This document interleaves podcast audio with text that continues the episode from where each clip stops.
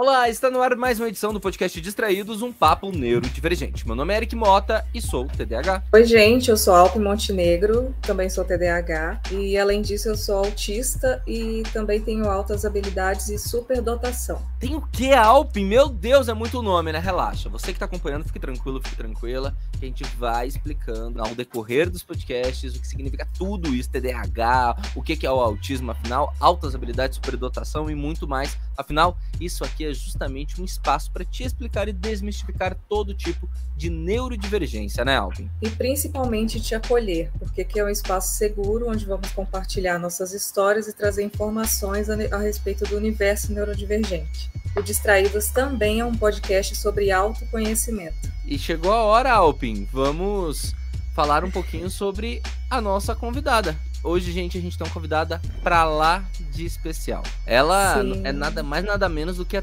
criadora do podcast Tribo TDAH, que a gente sempre fala aqui. Você sempre ouve a gente falar da tribo e a gente é fã dessa mulher, Tata Finoto. Obrigado por estar aqui. Prazer te receber. Oi, gente. Obrigada pelo convite, de verdade, de coração.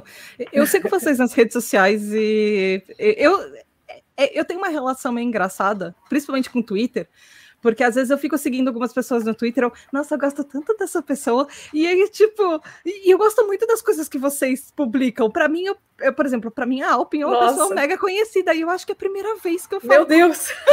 é sério! Eu, hum. nossa, tem um tweet novo da Alpin. Curtir. Curtir.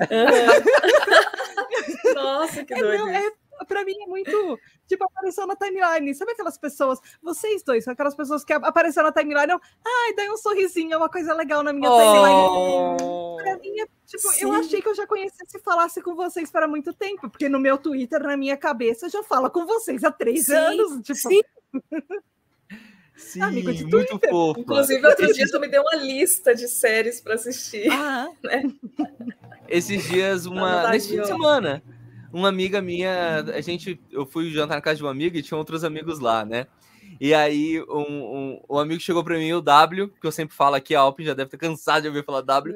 Ele falou: Eric, eu preciso contar. A Giovana, que é a namorada de um amigo meu, o Gui Salles, sim, eu tô dando nomes aqui mesmo, Giovana.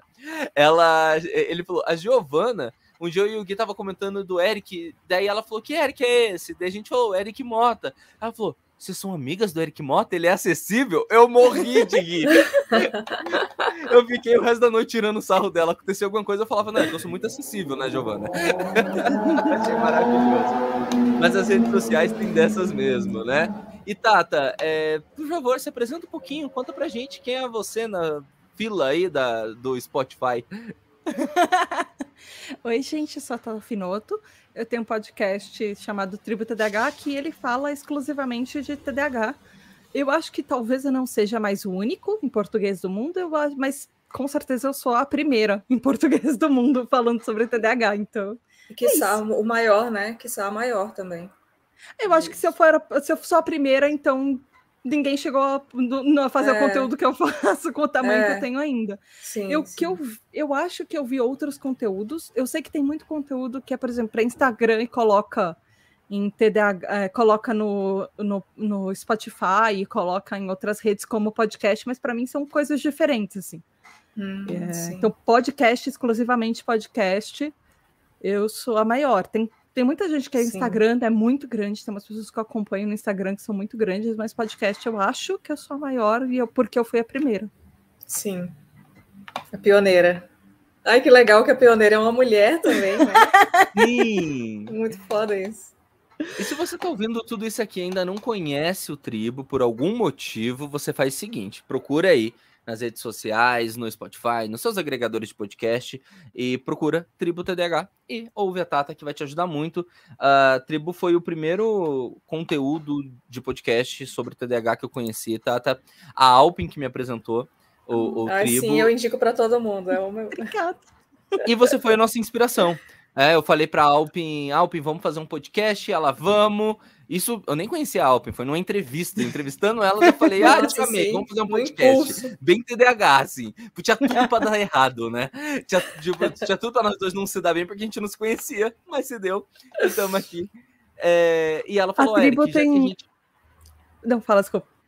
Não, e ela falou, já que a gente vai fazer, ouve esse aqui. E aí, em dois meses eu ouvi mais de 80 episódios. Tu maratonou, né? Tu ouviu todos, nem eu ouvi todos. Todos. Nada, nem eu lembro de todos. É, todos ah, aqui... os episódios.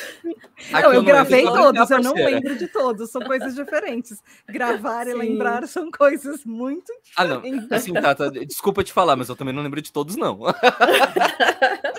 eu gravei, eu é tava falando que às vezes as pessoas né? falam, ah, Tata, você falou isso. Eu, ah, eu é? falei. Ah, bom saber que eu falei. Aí eu vou lá na pauta, consulta a pauta. É, o TDAH tem umas coisas, né, que às vezes a gente esquece de coisas que a gente viveu muito intensamente por um período.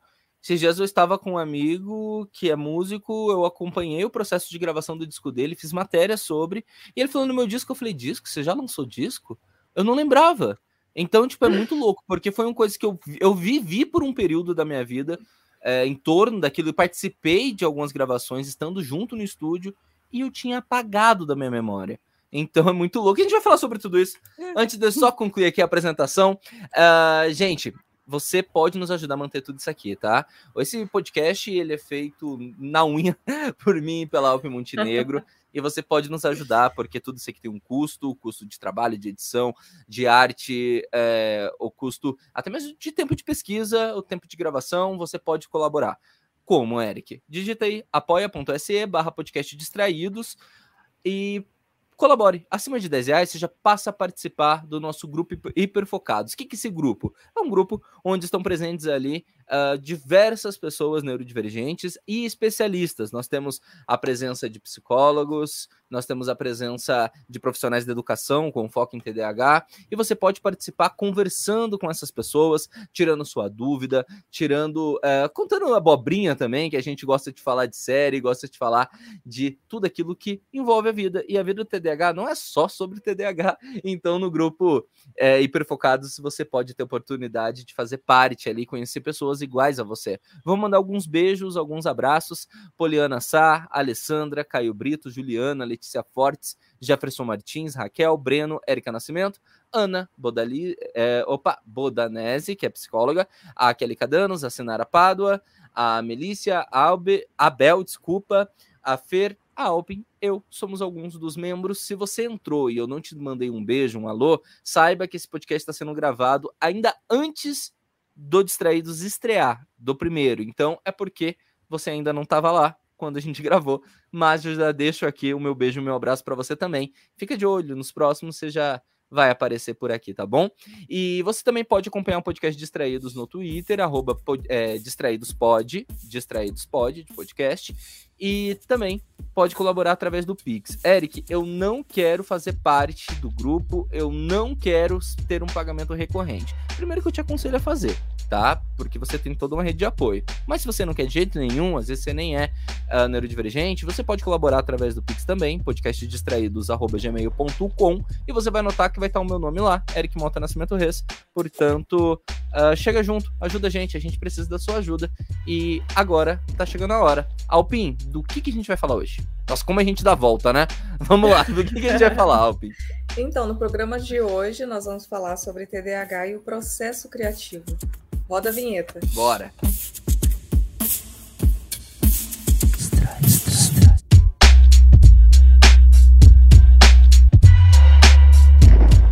Bem, gente, o transtorno de déficit de atenção e hiperatividade, famoso TDAH, é um, tran um transtorno mental mais estudado no mundo. Né? Apenas o transtorno, desculpa, mental mais estudado no mundo. Assim como uh, há uma grande pesquisão em todas as pesquisas referente à criatividade que o TDAH tem ou não. Assim como isso, a gente também sabe que muitos TDAHs são muito criativos. A gente vai falar sobre essas inconsistências, incoerências aí nos dados, sobre essa possibilidade do TDAH ter um nível de criatividade maior, tá? Alpin, me conta uma coisa. Seria o TDAH mais criativo do que as outras pessoas? O que, que você pesquisou? O que, que você entende disso? Então, Eric, essa é uma pergunta sem resposta, né? Vamos começar com a definição de criatividade, que seria a capacidade de inovar, de criar algo novo, de encontrar outros caminhos para um problema que não o tradicional. É, uma pessoa criativa, por exemplo, é aquela que inova na maneira de pensar, encontrando coisas ou significados que antes não haviam sido pensados. É, eu vejo a criatividade como algo inerente ao ser humano, sabe? A gente precisa dela no nosso dia a dia, porque a criatividade não é somente relacionada às artes, por exemplo, ou a criação de tecnologias e tudo mais. Você mesmo, Eric, por exemplo, foi criativo ao criar a vinheta do podcast, com aquele beatbox e tal. É um exemplo simples, mas super válido, né? Eu amo aquele beatbox, não fui eu que fiz, gente. É, não foi eu que fiz o beatbox, no caso, né? Eu que montei a vinheta. Valeu, Alpin. E assim como você também foi super criativa na hora de elaborar nossa nova, nossa nova identidade visual. Porque sim, a gente fez primeiro a identidade visual, começamos a perceber que ela não estava pegando muito bem nas redes, porque não dava para ter nitidez ali na, na imagem. A Alpin foi lá e criou uma nova identidade. Então, isso também é criatividade, né, gente? Mas a grande questão é a seguinte eu e a Alpin, por exemplo, a gente é criativo porque somos TDAH ou não temos essas é, necessária, não tem, não existe necessariamente essa ligação. Acontece o seguinte, gente, essa resposta é, precisa não existe, tá? O Dr. Russell Barkley ele afirma que a pessoa com transtorno de déficit de atenção e hiperatividade não é nem mais nem menos criativa. Vale lembrar que a gente está falando apenas de um dos cientistas mais renomados quando o assunto é TDAH. Porém, vale ressaltar, existem pesquisas que dizem que sim, que o TDAH pode ser mais criativo que os neurotípicos. Reparou que eu usei a palavra pode? Tem um motivo. Porque essas próprias pesquisas, elas mesmas deixam claro de que os resultados não são conclusivos o suficiente para se bater o martelo, né, Alvin? Uma Possível resposta encontrada por cientistas é que, devido à falha na inibição do córtex pré-frontal, que causa a dispersão do pensamento, as mentes dos TDAH seriam mais abertas ao novo, o que proporcionaria mais condições aos insights. Tata Finoto, por exemplo, é uma TDAH que trabalha diariamente com a criatividade. Tata, você acredita que o TDAH te ajuda nisso? Eu acho que eu aprendi a usar o que eu tenho a meu favor depois de bater muito murro em ponta de faca. Porque uhum. uma coisa que a gente precisa levar em consideração no, quando a gente é TDAH e a gente esquece é o próprio TDAH. É, é muito difícil viver numa sociedade neurotípica e aí você tem que fazer é, a escola nos moldes da escola, você tem que fazer. Se você opta por fazer uma faculdade, você tem que fazer a faculdade nos moldes da faculdade. Eu fui para uma faculdade, na verdade, eu fiz é, duas faculdades que eram faculdades que elas eram voltadas mais para criatividade. Minha primeira faculdade é publicidade, propaganda e marketing, e a minha segunda faculdade é jornalismo. Então, é, são dois cursos que é, eu sempre gostei muito de escrever. Eu aprendi, é, eu comecei a fazer poesia aos sete anos de idade. Então eu sempre gostei muito de escrever, muito assim. E eu até lembro, tipo, a minha primeira poesia era sobre um palhacinho, porque era coisa do tipo dia do palhaço na escola, alguma coisa desse jeito. Aí eu ia fazer, a professora mandou faça um texto, eu fiz uma poesia de, do palhacinho. Ah, que bonitinho. Ela se perdeu? Em algum momento da minha vida ela se perdeu, mas o que acontece é que, para mim, eu aprendi a usar isso. Eu comecei, eu trabalhei mais de 15, talvez mais, anos como redatora publicitária, usando justamente isso, de criatividade. Hoje eu faço podcast e eu trabalho como produtora de podcast, não só para o meu, mas para uh, outros clientes. Eu faço profissionalmente isso. E é um mercado, por exemplo, que é, é extremamente recente no Brasil. Você não, conhe... você, não existe a, a profissão, é, sei lá, é, categorizada, sabe? Não existe um, um salário de, do tipo. Tem algumas produtoras que contratam produtores de podcast, mas são pouquíssimos lugares que você. É, não existe formação para isso ainda, nem nada. Então, eu uso isso a meu favor. É, eu uso as coisas que o TDAH me deu a meu favor, e só que eu acho que muito da, da criatividade, pelo menos do meu TDAH, uh, vem de uma coisa que ultimamente eu chamo de força do desespero. Uhum. E é força do ódio puro. Do tipo, eu preciso fazer e eu tô em cima do prazo. E eu preciso de um jeito de fazer isso, sendo que às vezes não dá para fazer. Ou tem alguma outra coisa me atrapalhando, eu preciso me virar nos 30 e descobrir uma forma de fazer ah, um projeto em 30 segundos e coisas do tipo. Usar o hiperfoco ao meu favor, usar a criatividade a meu favor. E, e não ficar é, lutando contra isso, do tipo fazer o projeto do jeito que os neurotípicos esperam que o projeto vai ser feito, como ele vai ser apresentado. As etapas que eles fariam não são a, a ordem lógica de etapas que eu faço muitas vezes. Eu Sim. só parei de lutar contra isso porque eu, eu mudei Sim. umas quatro ou cinco vezes de mercado de profissão. E eu fui aprendendo com cada um e incorporando cada coisa que eu aprendi no meio do caminho porque TDAH tem isso também, a gente muda muito de profissão, a gente muda muito de área, às vezes, mercado. De, de empresa. uhum. é, é, eu... Nossa, isso é muito coisa de TDAH. Tu, tu, tu quer falar primeiro? Não, vai é, lá, pode falar. Pode falar, fala depois. Tu acha, Tata, que é, quando é, acontece de da gente que é neurodivergente e tal, ter dupla excepcionalidade ou tripla, ou tipo, no caso do TDAH, quando ele também é tem altas habilidades de superdotação uhum. na área que atua ali trabalhando e tal. Eu acredito que isso talvez possa ajudar também, né, contribuir ali para a criatividade, porque se a pessoa tem altas habilidades naquilo, ela foi estimulada e tudo mais, isso pode ser que ajude muito, né? Tipo, eu... Não é uma regra que todo TDAH vai ser assim, mas. Não é, faz sentido, mas eu acho que. Sabe, eu vejo muito superdotação como. Uh, é, inclusive tem um podcast, eu descobri um podcast de superdotação. Ele, para mim, ele é uma, uma, uma faca de dois gumes.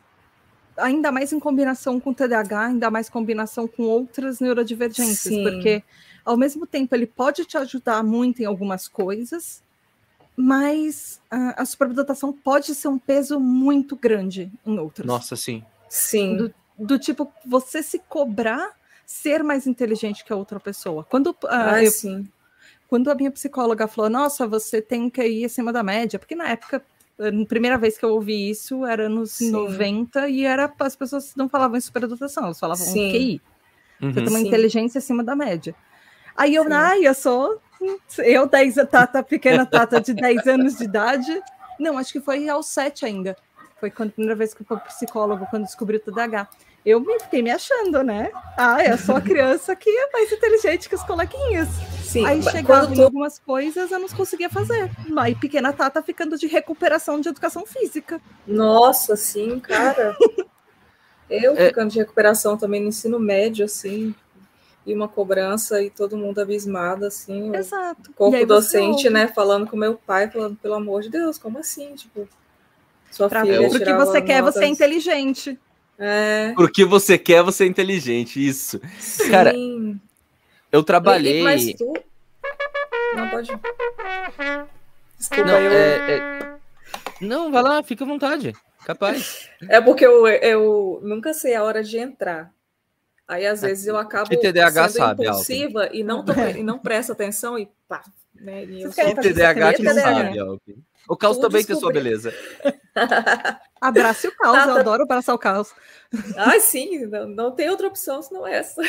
Tata, tu descobriu que era TDAH só depois de mais velha, né? Tipo, na infância tu não sabia que era TDAH, tu sabia que então, tinha altas habilidades, sabia. então só... não, então, eu, eu não sabia que eu era TDAH, mas eu já eu tive diagnóstico quando eu quando eu fui no psicólogo que ela me falou das sim. outras habilidades. Ah, sim. Mas A, a, esse, entre aspas, detalhe do TDAH, uhum. eu só uhum. descobri depois 20 e poucos, assim. Sim. Já tinha uns 22, 23, 22, por aí. Eu tinha até Por aí, eu tava, faculdade. Eu estava no TCC. Não, eu estava no último ano, aquela Olha coisa só. maravilhosa. Último ano de, de, TCC, tomando antidepressivo, no meio de uma crise de depressão. e olha, parabéns! Sem um revancezinho para ajudar. e o meu TCC era em grupo, porque foi, foi o TCC que desencadeou uma série de coisas. Do tipo, TCC em grupo de quatro pessoas, aí eu comecei a ter um ataques de, de depressão, foi Sim. um surto, e enfim Tata, mas aproveitando aqui o assunto, a gente tá falando sobre criatividade no trabalho, que muitas vezes a gente age ali na força uh, do desespero, né? Eu trabalhei um tempo como diretor de TV e eu tinha que coordenar a equipe. E cara, às vezes eu passava a manhã inteira resolvendo pequenos problemas que eu não precisava estar debruçado neles, como ah, o pauteiro faltou, o pauteiro te, a pauteira tá com uma dificuldade para uma marcação, um agendamento. Aí eu parava minha vida para conseguir ajudar e o cinegrafista tá com um problema porque vai acabar a bateria, e eu ficava a manhã toda é, é, debruçado em pequenos probleminhas quando eu via faltava meia hora e o programa vai começar e não tem nenhuma lauda escrita. Lauda é o texto que o texto do programa, tá, gente? Só pra vocês traduzindo por, porcamente aqui. É, e aí, quando eu sentava, eu paria uma hora e meia de programa em meia hora. E às vezes eu não conseguia parar meia hora antes, e eu cansei de entrar no Switcher, não, né, que é a, a, vamos chamar de nave mãe ali da televisão, e enquanto o programa tá no ar, eu ia escrevendo o programa. É, isso para mim era de boaça. Então, isso exige, primeiro, um sangue frio nesses momentos de desesperos, e também exige, eu acho que um nível de criatividade bastante elevado, porque você não tem tempo de ficar confabulando, você tem que ser resposta urgente. E eu te pergunto, para você, porque você faz isso hoje, imagina com os podcasts que você gerencia vários podcasts no, onde você trabalha também.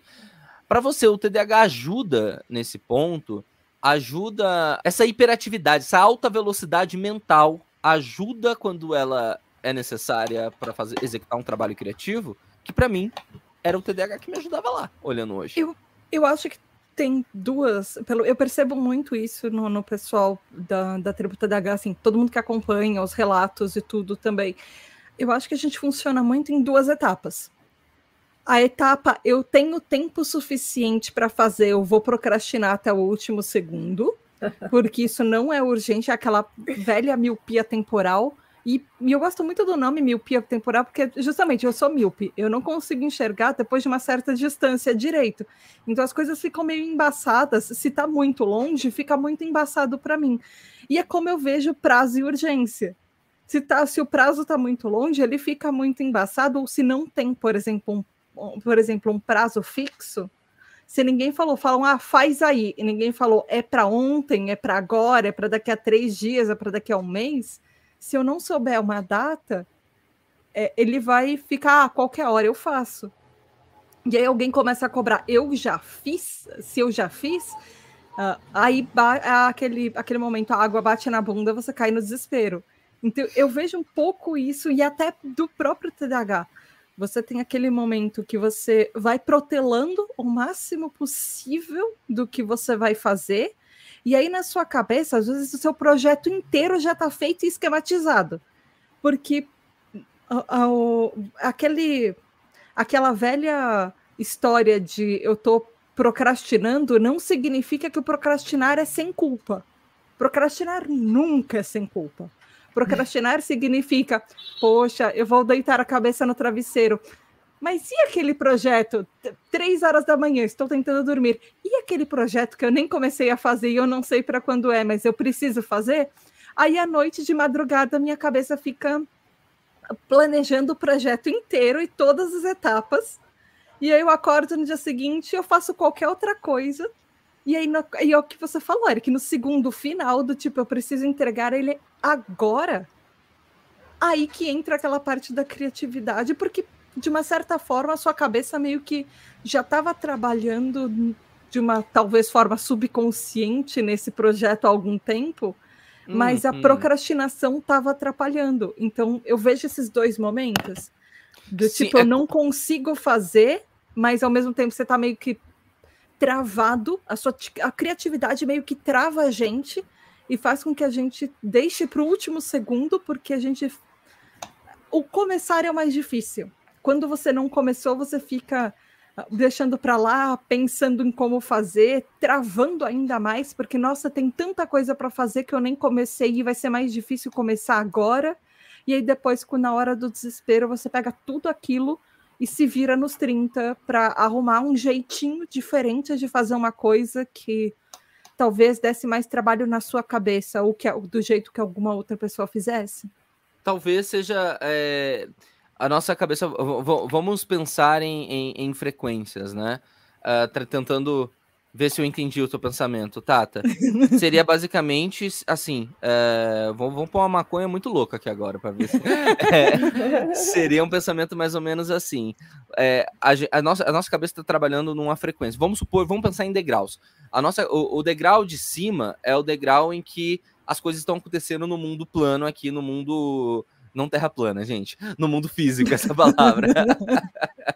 Ah, o degrau de cima é onde as coisas estão acontecendo no mundo físico. E o degrau de baixo é onde o seu cérebro está, tra está trabalhando. As pessoas neurotípicas, em regra geral, elas não têm a mente tão acelerada, então é como se ela só funcionasse naquele plano em que as coisas estão de fato acontecendo. E a gente está subtrabalhando no plano de baixo também.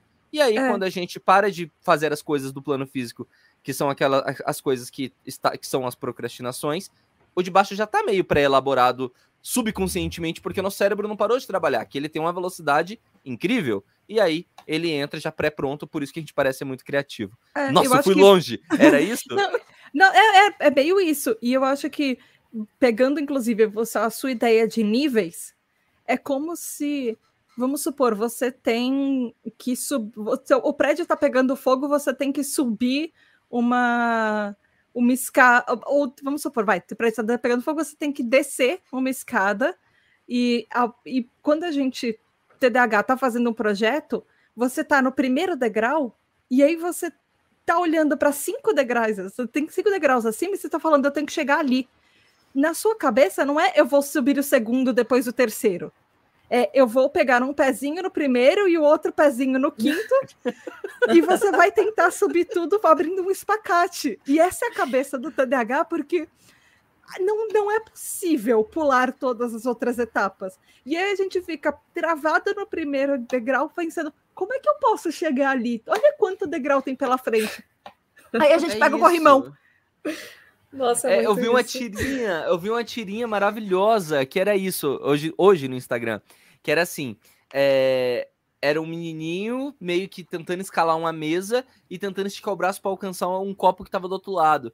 E aí a tirinha mostrava só um pedacinho da madeira e ele tentando. Chegava uma pessoa e perguntava: "O que você está querendo fazer?" Aí mostrava a cena de longe. Ele falou: "Eu preciso pegar aquele copo." E a pessoa fala, mas por que você não dá volta na mesa? Ele, nossa, é verdade, não tinha pensado nisso.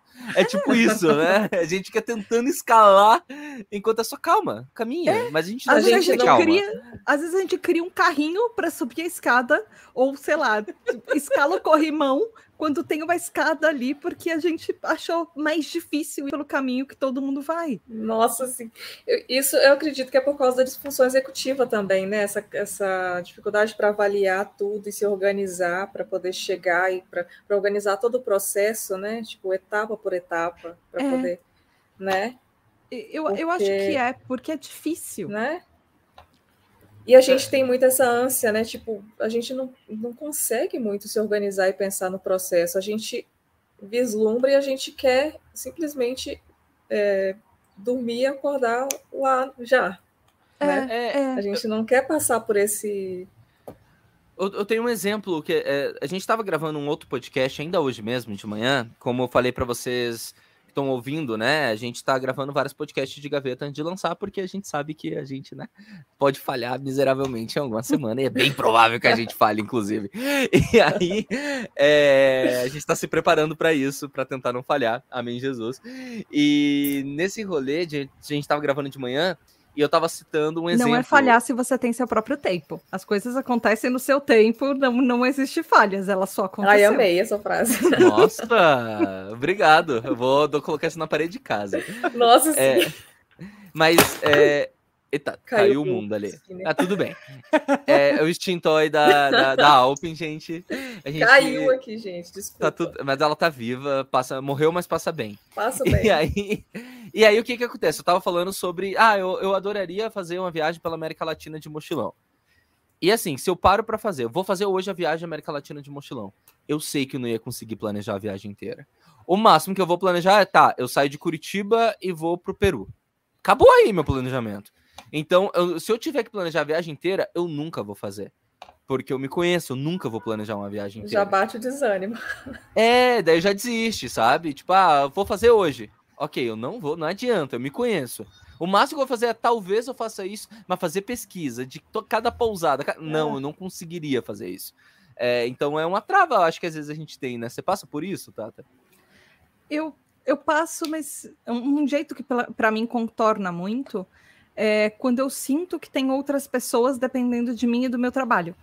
Uhum. Então, para mim, isso motiva muito, sabe? Às vezes, assim, é, é, uma motivação do tipo, ai, tem gente dependendo de mim, poxa, que saco. Mas, por outro, por exemplo, para viagem, eu planejo tudo porque não sou só eu que tô indo nessa viagem. Uhum. Tem, tem gente indo comigo, eu não tô indo sozinho. Aí também, por exemplo, na viagem, eu só não. Eu, eu, quero, eu quero saber onde eu vou dormir e comer, porque são coisas importantes para mim. Mas ter. Nossa, para mim também. vocês estão fazendo podcast, vocês estão gravando esses podcasts antes de lançar. Uh, quando você lançar, você começa. A mesma que assim, você nem saiba quantas pessoas estejam, estejam ouvindo, você fala, poxa, tem alguém me ouvindo, tem alguém que vai contar que o episódio saia naquele dia, tem alguém que vai contar, e às vezes eh, fazendo podcast é muito isso, você não faz uma noção de quantas pessoas estão te ouvindo e, e de o impacto, às vezes, porque a gente está meio longe das pessoas, por isso que é ouvintes, por favor, mandem a, a, comentários, apoiem podcasts, e às vezes a gente está muito longe de vocês e a gente quer saber, e isso motiva a gente, isso ajuda Nossa, muito. demais. E, e, e, é isso, é você é começar um pouquinho por vez e fazer um pouquinho por vez, e às vezes não achou a resposta que você quer de uma maneira, às vezes a gente vai lá, então como que eu poderia pesquisar isso ou achar isso para fazer de uma maneira diferente e ter a resposta que eu quero? Como eu posso é, por exemplo, você estava, a Alp estava falando do, dos estudos. Como uhum. que. E às vezes estudos de TDAH não são fáceis de achar. Eu, eu, eu achei até interessante que vocês falaram que é. Que o Eric falou que é, é, é o, estudo, o, o transtorno mais pesquisado do mundo, porque Faz, é, fazendo o podcast da tribo, a impressão que eu tenho é que o autismo é o, é o mais pesquisado. Porque tem muito mais Nossa, coisa que eu é. acho sobre é. autismo do que TDAH. Foi segundo a, a, é, isso aí, quem, quem afirma isso é a, a ABDA, né? Associação Brasileira de. Déficit de atenção. É, isso. Mas, mas, mas é. E para mim, é, é, é, é, olhando os estudos, pelos assim, há controvérsias. Não são é. acessíveis, né? talvez hum. existam, mas estão lá nas universidades, sei lá. E eu não sei qual comparativo que deles também.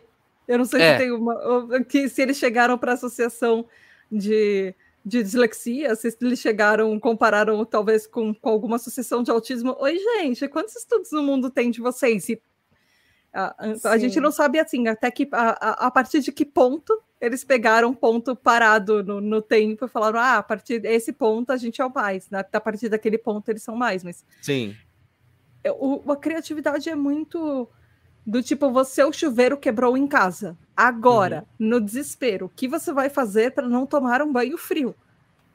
E enquanto para uma pessoa neurotípica, a resposta a resposta mais básica é vou comprar um chuveiro novo, a resposta do TDAH, e geralmente a minha resposta para várias coisas, inclusive eu tenho sempre um super bonder na gaveta, é pega meu super bonder. Vamos tacar um super bonder nisso. O Nossa, meu, eu nem o meu é Durex. a possibilidade de comprar um, um, chuveiro novo quando eu imaginei essa situação. Tá com Durepox, super bonder, pega uma fita. Sim. Não sei, vai ter algum TDAH consertando o chuveiro com o cadarço do tênis, sabe? Nossa, sim. O meu aqui em casa é deu um pau agora um pouco no microfone, não sei se vazou aí, fez um piado horrível. Não. Por isso que eu gravo sem, sem fone, que do nada dá isso. Mas o meu aqui em casa é, é Durex.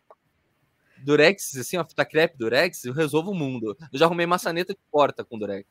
Nossa. E daí, ela pediu do preguinho, eu passei Durex de um lado, passei pro outro lado, passei Durex, daí um compensava o outro. Num apartamento que eu morava. Mas é uma criatividade era... se a gente parar Não, é muito. Sim, muito resolveu criativo. um problema ali temporariamente. Sim. Num apartamento que eu morava, meu irmão e eu, quando a gente era criança, a gente estourou uma porta. O... Sabe, duas crianças, uma trava, uma tranca uma porta, a outra dá uma umbrada do outro lado da porta. Nossa senhora. E a porta sim. sai do uh, sai do. E eu esqueci o nome daquele negócio agora. Trilho? Não, não é o trilho. É ah, o negócio que... de madeira lá que segura. Isso. Cala... Como é calavete? Ah, Esqueci, mas tá, eu sei o que, que é. O negócio de madeira que fica na parede, entre a é, parede é, e a porta. Aqui, aqui, aqui trava a porta. Sim. Eu peguei uma cola líquida de escola. Não cola de escola. Aquelas de colar cola papel. Tenaz. É, só que era líquida. Eu a colei uma branca. porta. Minha Mas mãe colou? nunca descobriu. Está zoando. Ela descobriu. Mas aquela cola cola madeira, pelo menos. Olha, eu não tinha uma cola de madeira em casa. Eu tinha uma cola líquida, daquela cola Prit, cola tenaz. Sim, sim. E ela, minha mãe descobriu quando eu contei para ela mais de 10 anos depois, líquida. quando a gente mudou de apartamento. Ai, que maravilhoso. Então, o nome disso é. Acho que o nome é vasculhante, o nome do que estava tentando lembrar. Acho que acho não. Que é vasculhante. Acho... Não é? Vasculhante tá. não é da parede? Batente da porta? Não, batente. É batente, isso. batente não é coisa de é banheiro, é gente? Da porta. Batente, essa, tipo essa moldura que tem em volta. É, é ah, isso. então é isso mesmo. Então é isso uhum. mesmo. Mas, mas, ó, um ponto que a gente tem que pensar sobre criatividade, inclusive Alpin, uh, conta você primeiro. É, eu imagino que, para mim, pelo menos, o ambiente influencia diretamente na criatividade. Porque o ambiente que eu digo é, é mais do que o ambiente, é a ambiência. Porque, por exemplo, às vezes eu estava no congresso, quando eu era repórter, e estava escrevendo um texto é, enquanto ouvia uma outra coisa. Só que eu estava tão imerso naquela atividade que eu conseguia ouvir a sessão, sei lá, da CPI da pandemia, enquanto digitava o texto, uh, e quando eu ia ver, os dois fluíam. Agora, muitas vezes eu estava na redação, sentado, tentando me concentrar e fazer, e eu já não conseguia. Uhum. Então, essa ambiência de estar imerso em algo que me capacite, que me leve para aquele caminho de criar, é algo que, como TDAH, pelo menos me ajuda muito. E para você, Alpin? Ah, para mim também, sem dúvidas. Muitas vezes até, por exemplo, em sala de aula, tô lá e é o ambiente que eu preciso me concentrar e às vezes não consigo. E daí, se eu estou em casa, de repente eu consigo estudar sobre aquele assunto, né?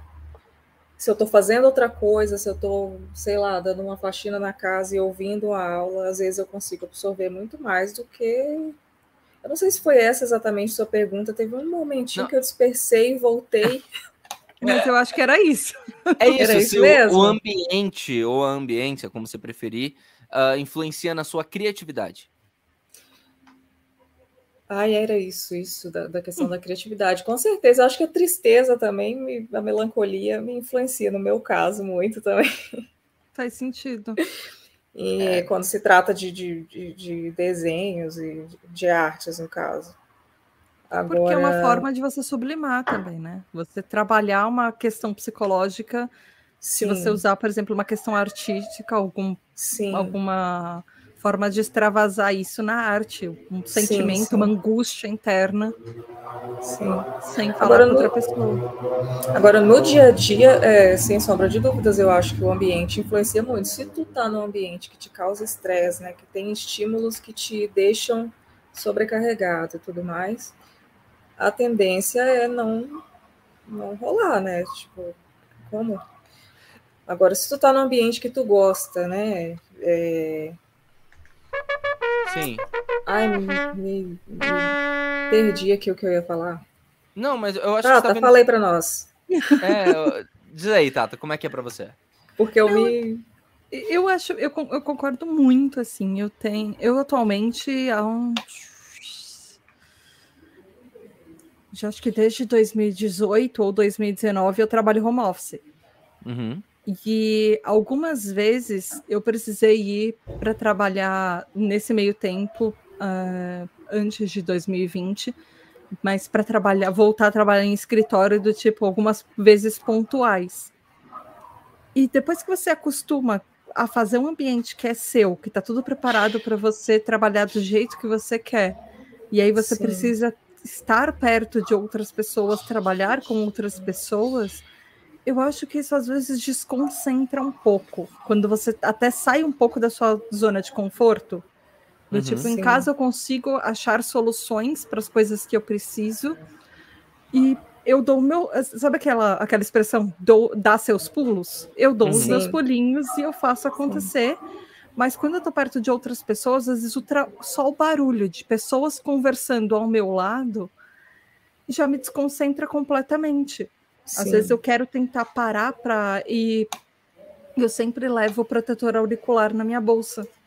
Uhum. Porque se isso fica demais para mim, eu coloco um protetor auricular para abafar o som. Sim. Mas em casa, por exemplo, eu tenho. Uh, eu sou muito imperativa. E às vezes, quando eu tenho um problema, eu não consigo ficar sentada na minha mesa para resolver uh, uh, os problemas que saem. E às vezes, problemas do tipo: uma, uma pauta caiu de agenda, eu vou precisar reagendar uma pauta. Eu não consigo fazer isso no computador. Você fica eu andando? Eu, eu faço isso também.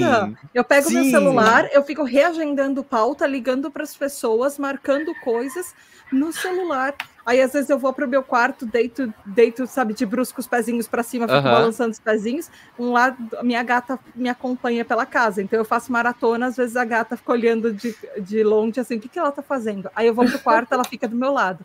Aí eu levanto de novo e eu fico andando de um lado pro outro. E isso ajuda a extravasar a minha energia. Isso Às vezes até para falar no telefone eu faço isso, Tata. É, eu, nossa, eu não consigo falar no telefone sentada. Eu não consigo escovar Sim. os dentes sentada. Não dá. Eu não consigo. Nossa, nem eu. Eu ando pela casa para escovar. Eu então, também, gente do céu. E para mim andar, pelo menos dentro da minha casa, se você falar, Tata, quer dar uma volta no parque, fazer uma caminhada no parque? Não. Quer caminhar 5 quilômetros dentro da sua sala? Quero.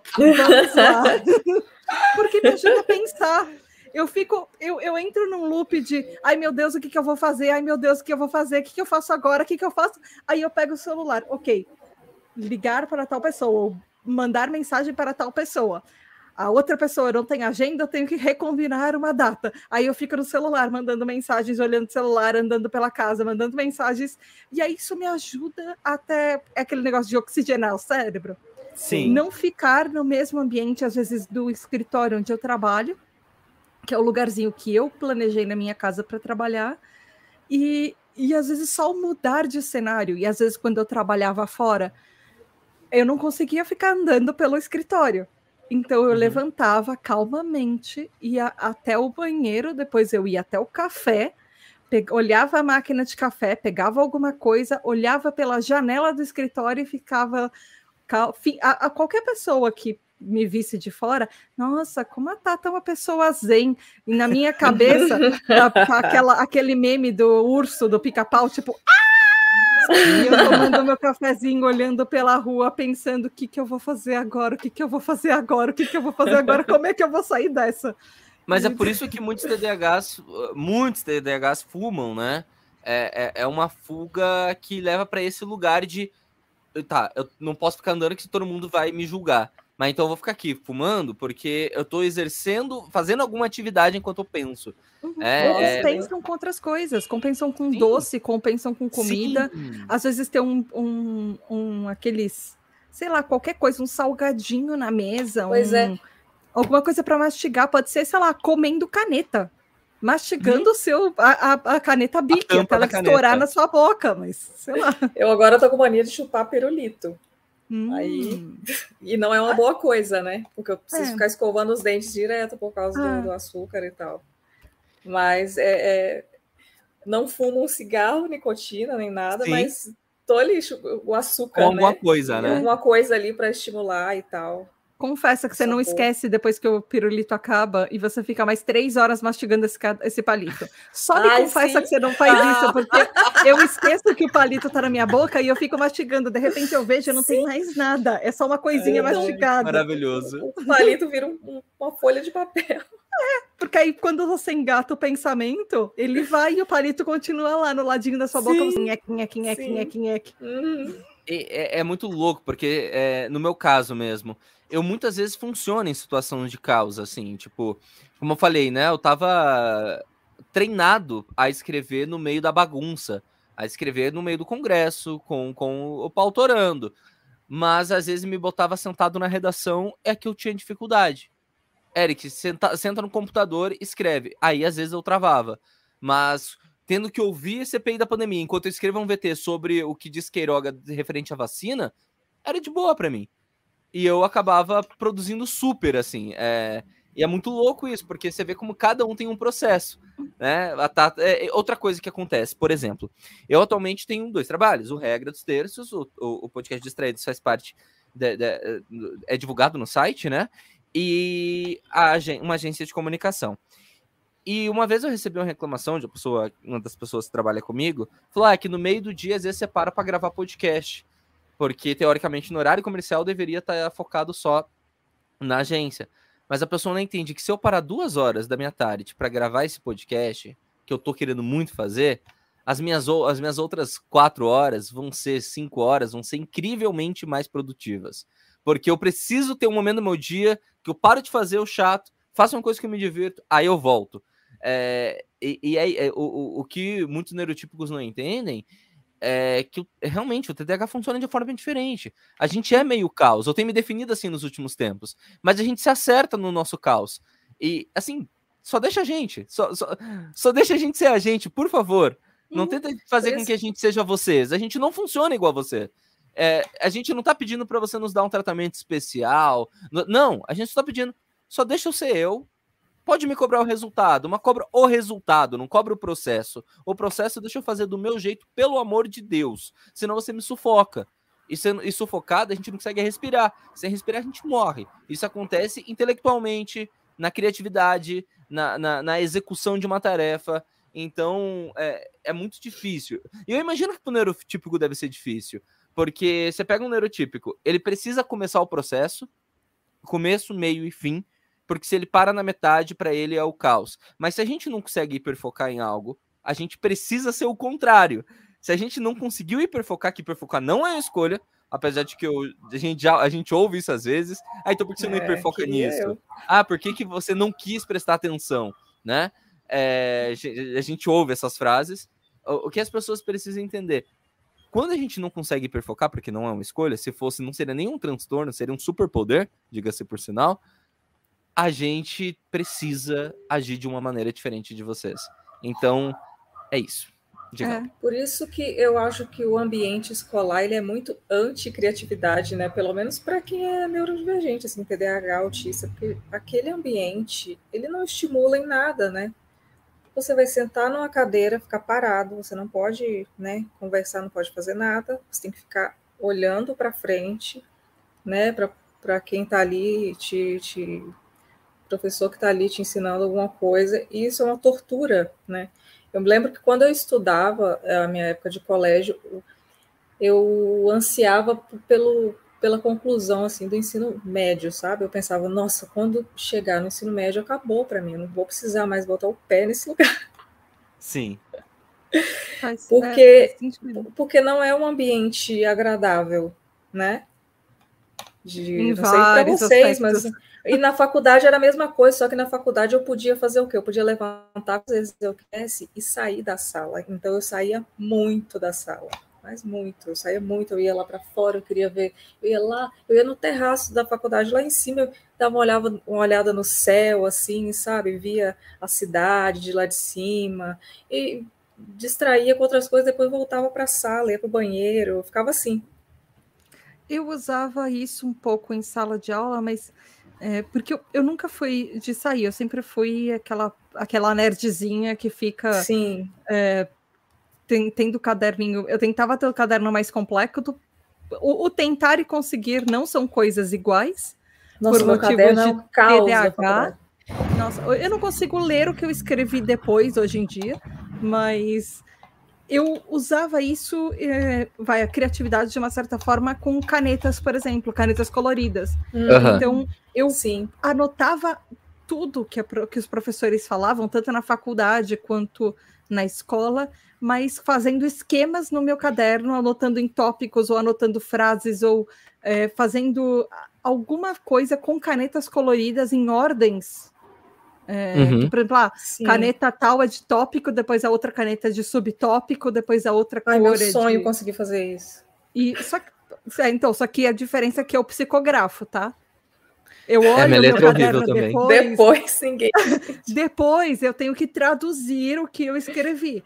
Mas. É, minha letra é assim também. Para mim ajudava muito poder me concentrar, porque Sim, eu, eu é. não acho que, na verdade, a escola é um ambiente que ele é criativo para ninguém, nem para neurotípico. Sim, ela não ensina é. você a pensar, ela ensina você o que está escrito no livro. Então é isso. Se você fugir Sim. disso, pelo menos Se você quando eu estava na escola. Já é. Já leva um hate do professor, né? Se tu começar a questionar demais. Eu acho assim, só voltando aqui para a questão do TDAH e essa criatividade, né? É, eu acredito que o TDAH, ele. Tá, ok, não tem. Deixando claro, gente, não estou falando com base em pesquisas, tá? Não, é uma opinião do Eric que não sabe do que está falando. Então não levem isso ao pé da letra, tá? Uma opinião completamente pessoal que eu tirei do Instituto Data anos. é... Instituto é... Ideias da Minha Cabeça. Isso, voz é. da minha cabeça, só deixar isso claro, é sempre bom. É, mas eu acredito que o TDAH, ele. Como a gente tropeça muito na vida, a gente vacila muito, porque a gente esquece muito, a gente se atrapalha muito, a gente acaba 24 horas por dia tendo que corrigir os nossos próprios erros, disfarçar as besteiras que a gente fez para não tomar bronca dos pais, uh, fazer uma lição correndo uns 5 minutos antes da, da, da, aula começar porque a gente esqueceu de fazer em casa. Uh, então, acho que a gente acaba por exercitar a criatividade mais do que um neurotípico, porque a gente. Por culpa da nossa condição mesmo. Eu acho que. Não é que o TDAH causa criatividade. Eu acho que as circunstâncias que o TDAH nos traz faz com que a gente precise ser mais criativos, até para sair das enrascadas que a gente se coloca uhum. com maior pois frequência. É. é. uma lógica que eu encontro. O que, que vocês acham? Eu, eu acho que assim, pensando no que você estava falando, é, me vieram assim. É, mais de 15 anos trabalhando em agência de publicidade na área de criatividade. Eu era redatora uhum. publicitária e, e eu, a minha área era a de criatividade. Eu criava campanhas, eu escrevia roteiros, eu escrevia spot para rádio, eu escrevia comercial de televisão, eh, criava conceitos para uma campanha inteira, às vezes para lá durar um ano, ia desdobrando, fazendo desdobramento de peça, tanto peça física, do tipo uh, uma, um anúncio num jornal ou até peças uh, para mídia online e outras coisas assim.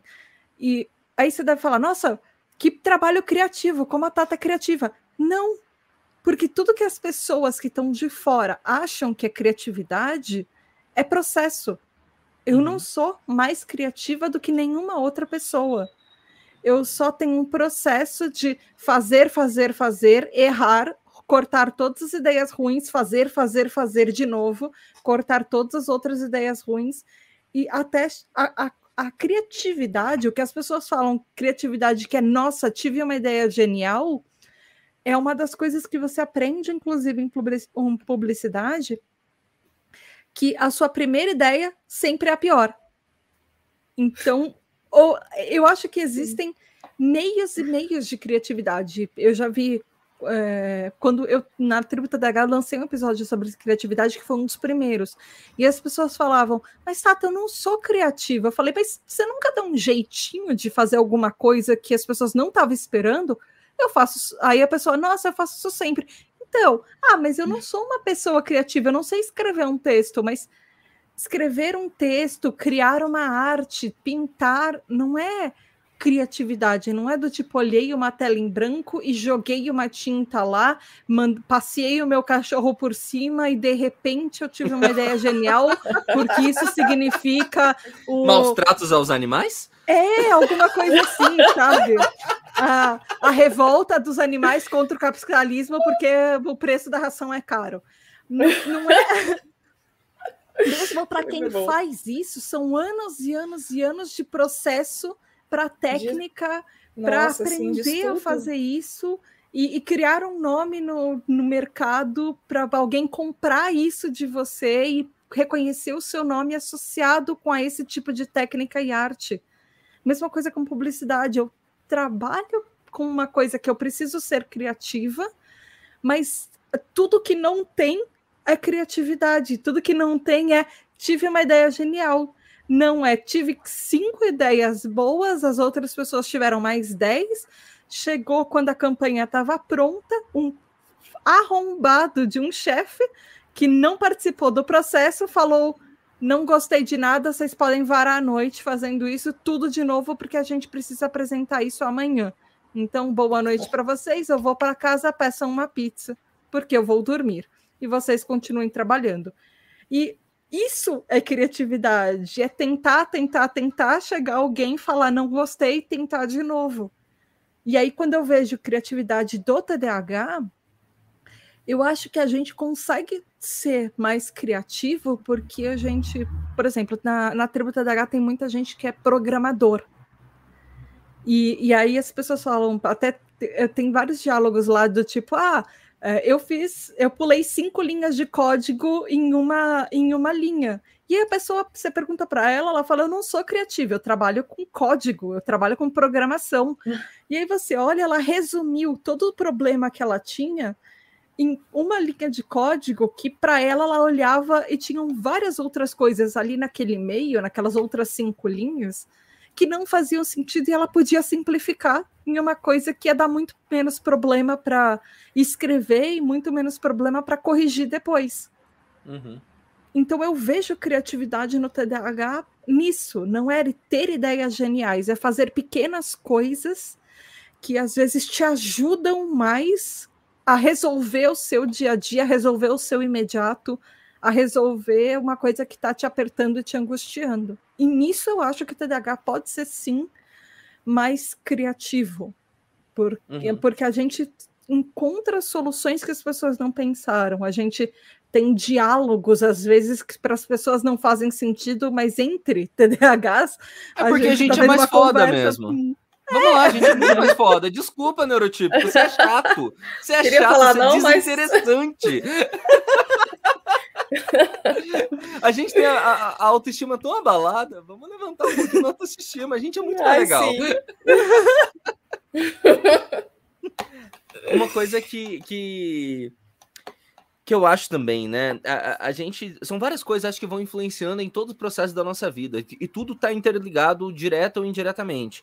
Uh, a gente tem uma necessidade de conseguir conquistar o carinho, o amor, o afeto do outro.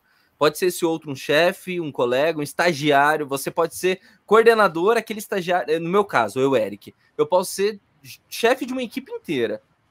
Mas o estagiário também tem que gostar de mim. Eu me sinto uhum. muito mal se eu souber que o estagiário não gosta. Ah, Eric, mas você só se preocupa com a direção? Não. Muitas vezes, inclusive, eu nem ligo para a direção. Eu ligo é para os meus iguais, Eric. Eu olho e falo, é, porque gente, é, tem isso também, a gente não se nivela por quem tá lá em cima. A gente olha e é, é, no sentido de que a gente acha que eles são muito mais que a gente, porque a gente tem uma baixa autoestima, então a gente entende e compreende mais a dor daqueles que a gente considera que estão meio mais próximos de nós. E essas pessoas precisam nos amar, porque se uma pessoa daquele grupo inteiro não te amar, você é um lixo de ser humano. E aí o que que acontece? Quando você vem entrega, no meu caso, como quando eu era repórter, e entregava um texto muito bom, com a sacada, uma virada muito boa, resumia um dia inteiro de CPI em um minuto, e o meu editor olhava para mim e falava: Caramba, Eric, mandou bem? Uou, aquilo para mim era, era, era um, um, um, um Nossa, era um, emaranhar, era uma onda de, de endorfina, sabe? Era um, era, era, era um prazer imenso. E se um estagiário, eu tô falando estagiário, não no sentido depreciativo, só pelo sentido no jornalismo de escala hierárquica mesmo, tá? Mas se todo mundo no jornalismo passa em algum momento por, por ou estagiário ou próximo a isso. Mas e se algum estagiário chegasse para mim e falasse, nossa, Eric, eu não entendi, não gostei. Do mesmo jeito era negativo, meu Deus do céu, eu sou um lixo de ser um de profissional. Então acho que como a gente precisa estar tá sempre agradando, a gente acaba por exercer a criatividade porque a gente quer impressionar. Não é só que a gente exerce só porque a gente. É porque a gente precisa que as pessoas olhem e falem uau. Qualquer coisa menos de uau, meu Deus, como eu sou ruim. Para vocês também funciona assim? A Alpin tá rindo da minha tá cara, você que não tá assistindo, tá? Eu tô pensando aqui. E pra, enquanto Sobre... a Alpin pensa? Eu, eu acho que isso funciona muito até como uma certa influência no humor autodepreciativo do TDAH. Muito. Nossa, verdade. Porque se você se chegar um estagiário falando isso para você, você não vai se, só se sentir mal, mas você vai jogar uma piada uh, falando como você é ruim para o estagiário não se sentir mal de ter te criticado Nossa, e para ele sim. rir com você. Ou Meu você Deus. vai mostrar o quanto ele foi genial, às vezes nem foi, o quanto ele foi genial com aquela observação e que você vai mudar graças ao que ele te disse, para ele voltar Nossa. a te amar. tem tem é, comediantes que são TDAHs que são muito bons. Uh, um deles, inclusive, marcou a minha infância sem eu saber que eu era TDAH e ah. sem eu ah. saber que ele era TDAH, que é o Howie Mandel que ele atualmente ele faz o. Ele é um dos jurados do America's Got Talent, se eu não me engano, mas ele tá num desses, ou America's Got Talent, ou é, X Factor, algum desses, a gente eu não lembro uh -huh. dos programas. Mas se eu falar o nome do programa que ele fez, a gente que tem um pouco de mais idade, vocês provavelmente vão lembrar. Ele foi o cara que escreveu, roteirizou e atuou no Fantástico Mundo de Bob. Ah, sim. Aquele cara é muito foda, então, eu não então, sabia. E ele, é TDAH. Ele é TDAH e ele baseou o Fantástico Mundo de Bob nele. Nos me arrepiou, me arrepiou aqui na minha cabeça agora. Gente, ele é, o Bob tá, é claramente TDAH pra não, E que o Bob era, eu já tinha ouvido falar, mas que o cara que fez é TDAH, eu não sabia. Ele é o é cara aquele que cara que interagia aparece. ali junto, é. É, é o único humano interagindo uhum. com o desenho. Nossa, eu não sabia e é o ele. dele, nem que era ele Caramba. que tinha. Gente, ele é muito foda. Ele é muito bom. E o, e o, o resumo do, do que é TDAH é, é esse desenho. É do tipo você pensar é, que você tem, você está preso no trânsito e de repente, aqui em inglês, a, a, piada funciona muito mais em inglês, porque em trânsito em inglês é traffic jam, e jam também pode ser é, geleia. Então eu, eu, lembro do episódio que os carrinhos saíam de um pote de geleia por causa Nossa. do trânsito e formavam um trânsito. Isso é muito cabeça de TDAH. Um trocadilhozinho. É, é do tipo Nossa, tipo falar uma, uh, sem pé nem cabeça e pensar numa mula sem patinhas e sem cabecinha, só Sim. o corpinho da mula andando. Sim. E isso é meio que a cabeça TDAH. Isso é Sim. é meio que a nossa criatividade de pegar, às vezes, algumas coisas que não fazem sentido e usar elas de uma forma que ninguém está esperando. Isso é a essência da criatividade. É fazer uma coisa que ninguém está esperando que você faça. Sim. É, e a gente realmente costuma fazer muito isso no dia a dia, né? Eu percebo. Cara, eu lembro que quando eu tava na escola, eu era um péssimo aluno, aluno no sentido de que eu não conseguia aprender. E eu não lembrava de fazer trabalho, eu não lembrava de estudar, eu não lembrava de nada, né? Com bom TDAH, ainda mais sem tratamento, escola pública. E eu cheguei no. Eu chegava uma aula antes é, no, uma aula, é, uma aula antes da apresentação, minutos antes, quando alguém começava a tirar os trabalhos, eu falava, o que, que é isso? Ah, trabalho. Eu lembro que eu sempre fazia o seguinte, eu identificava qual grupo tinha mais pessoas tímidas, ia até esse grupo e falava, deixa eu apresentar com vocês, para vocês, vocês botam meu nome. E eles topavam, geralmente, porque eram pessoas tímidas, tinham vergonha de apresentar. Eu batia o olho ali, pegava palavras-chave na minha cabeça e apresentava. E, e, geralmente eu era o primeiro ainda a apresentar. Quem quer apresentar primeiro já levantava a mão, já ia. Para mim era muito melhor. E eu percebo que isso também é criatividade. Porque você tem que pegar palavra, coisas soltas e fingir que você sabe muito o que você está fazendo e fazer tudo aquilo fazer sentido e ganhar nota boa depois. Hum. É, e, e na TV eu percebi que eu fazia isso. Aqui pronto, agora, quando a gente estava começando a parte que a gente leu o roteiro, eu muitas vezes troquei a palavra inicial da frase e eu segui como se eu estivesse fazendo certo. E aí, no meio Sim. da frase, eu fui me arrumando. Não sei se vocês estavam acompanhando o roteiro e perceberam. Eu começava Sim, a frase achando que ela ia terminar de um jeito que eu, que eu esqueci. Eu escrevi esse roteiro há uma semana já. Não, eu escrevi, escrevi ontem, mas eu já tinha esquecido. É, é que o ontem na, no tempo TDAH faz uma semana. É Sim. isso aí mesmo. E aí eu bati o olho, eu começava a frase achando que ela ia terminar de um jeito, no meio do rolê eu via que não, mas eu fui seguindo aqui na apresentação. Em alguns momentos, com certeza, eu devo ter tropeçado, mas eu fiz isso o roteiro inteiro aqui enquanto eu lia, porque eu hoje estou num dia muito agitado, tá difícil para mim me concentrar na leitura. Mas é isso, eu tenho muita criatividade para arrumar Improvisar. as palavras no meio da fala. Isso também é criatividade. Então, é... e essa é uma habilidade que eu adquiri no colégio porque eu era um mau aluno, e não, não, não mau aluno no sentido, né, é, que a sociedade diz, no sentido acadêmico. Eu, eu, eu, sempre passei por conselho de classe, porque os professores me amavam, porque eu nunca desrespeitei ninguém e tal. Não era aluno mal criado, eu só era um aluno que não conseguia, né? Não tinha a atenção que eu deveria ter tido. E é isso, assim. Então, acho que é isso que eu falei mais cedo. Acho que o TDAH ele se força a ser criativo. A gente se força a criar ferramentas. Eu fui forçado a desenvolver uma boa oratória, porque senão, a essa altura do campeonato, eu não teria nem trabalho, provavelmente. Então, é a vida nos leva a isso. É, a sociedade que a gente vive meio que nos força, né? Porque a gente não tem outra opção senão tentar se adaptar criando outros meios de, de existir, de ocupar os espaços e tal. Então, uhum. Mas deixa eu dar um alento. A gente vê que não tem muita opção. É, o nosso alento. Foi meio é bad isso que eu falei? Ai, às vezes eu não, acho eu acho que. Não, faz todo sentido. Eu acho que uh, tem aquele negócio de mascarar o próprio TDAH. Uhum. E Sim. às vezes a maneira como a gente finge que a gente é neurotípico é uma maneira criativa que a gente Sim. encontrou porque a, a, gente às vezes pega trejeitos de outras pessoas que a gente convive Nossa, e a sim. gente começa a observar coisas das outras pessoas. E ah, se as pessoas gostam dessa pessoa e eu convivo bastante com ela, eu começo a copiar e imitar, mas não de uma maneira do tipo, ah, você é uma pessoa copiona, você quer fazer igual a outra pessoa. Não, mas eu estou me inspirando porque se essa pessoa deu certo, e a sociedade aceita essa pessoa desse jeito, então eu aprendi com ela a ser assim. Sim. E, e é uma meio que forma criativa nossa de aprender a viver na sociedade, a encontrar uma ferramenta que às vezes a gente não tem, mas a gente achou em algum Sim. lugar e alguém tem. Sim. Eu posso dar um exemplo, coitada da, da Kelly. Vou citar de novo a minha esposa.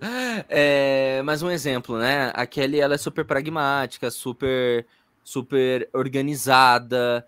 E ela, eu conheci ela, eu ainda estava terminando a faculdade, trabalhava em uma TV católica na época, TV Evangelizar. E a Kelly estava como repórter da Gazeta do Povo. Na época, a Gazeta do Povo ainda era um jornal, não era um panfleto fascista, mas enfim. Aí, é, tá, eu sou um pouco polêmico, como você pode perceber. Eu já passei pela Gazeta do Povo, inclusive. Lá tem profissionais ótimos, mas o veículo virou uma merda. É, vamos fechando Eu tava xingando publicidade aqui, eu trabalhei nisso a minha vida inteira. Eu tô, tô, tô de boas para críticas capitalistas nesse momento. a gente, a gente não, que a gente não fecha a porta, a gente lacra, entendeu? A porta. É, mas aí eu. É, então, a Gazeta no Paraná, até 2018, antes dessa virada aí que ela teve, era um jornal que, que era a grande referência. Pessoas saíam de TV para trabalhar como repórter, como, como repórter da Gazeta, porque era era grande referência, sabe? Pessoas saíam de TV que eu digo de repórter, de destaque e tal. E, então eu olhava para Kelly e eu tinha, eu tinha não, tem até hoje, obviamente, muita admiração por quem ela era, a profissional que ela era. E o que que acabou acontecendo? Isso que a Tata acabou de falar. Eu acabei virando, entre aspas, a Kelly de barba, sabe? Eu, eu, ela, já que ela cobria política, eu comecei a me interessar por política. Daqui a pouco eu entendi tudo sobre política. E a Kelly não gostava muito de fotografia, então fui largando a fotografia. A Kelly não gostava muito de banda independente, eu fui parando de ouvir. E não porque ela pediu, não porque ela me for... Não, é só porque eu queria ser ela, porque eu olhava, ela deu certo, então eu preciso ser que nem ela.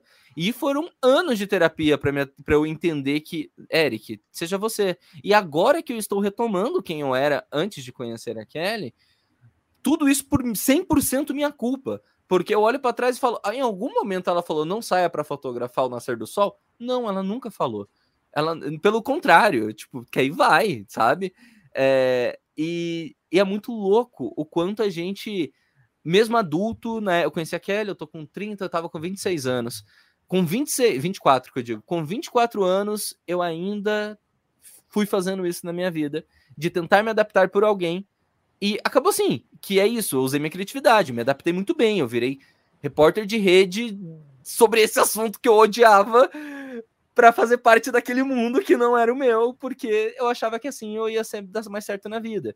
E eu acabei sendo amigo dos amigos dela, que eram pessoas da, da Globo, da Record, então pessoas do, do, meio, que eu olhava e falava: caramba, como fulano de tal é incrível, caramba, esse cara é muito inteligente. E pronto, eu virei eles, mesmo sendo que minha essência não é ser eles. E agora é que eu fui começar a perceber que a minha essência não é ser eles. E tudo isso só começou porque eu descobri o TDAH, comecei a estudar sobre TDAH e tive uma tive e estou tendo ainda uma puta crise de identidade que eu tô tratando e o TDAH fez com que é, descobrir o TDAH tá fazendo com que eu me reencontre. Então, é, de novo, fazendo a palavra aqui da terapia, faça terapia. Se você descobrir que você tem, que eu passei por muitos terapeutas até e nenhum disse que eu tinha TDAH, é, questione, instigue seu terapeuta se você desconfia, porque isso pode mudar a sua vida, de verdade mesmo. Nossa, como que virei coach assim do nada? A gente tava falando um negócio Nossa, tão alegre. É muito, é muito, sobre isso, né? Tipo, é que porque é depois é que eu coach, fui diagnosticada é, é também.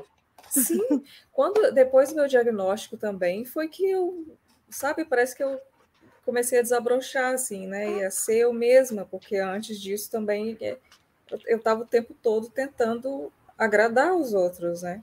É. E a criatividade e às vezes os outros... bastante, mas também me anulou muito, né? eu me anulei muito com o masking, né? Que a gente faz muito, não tem jeito, ainda mais que eu sou autista também, né? Então imagina para eu para eu tentar me encaixar ali era é uma luta. E até hoje eu me pego ainda nessas situações às vezes. É, e Alpin, às vezes os outros nem querem ser agradados, né? Não, sim.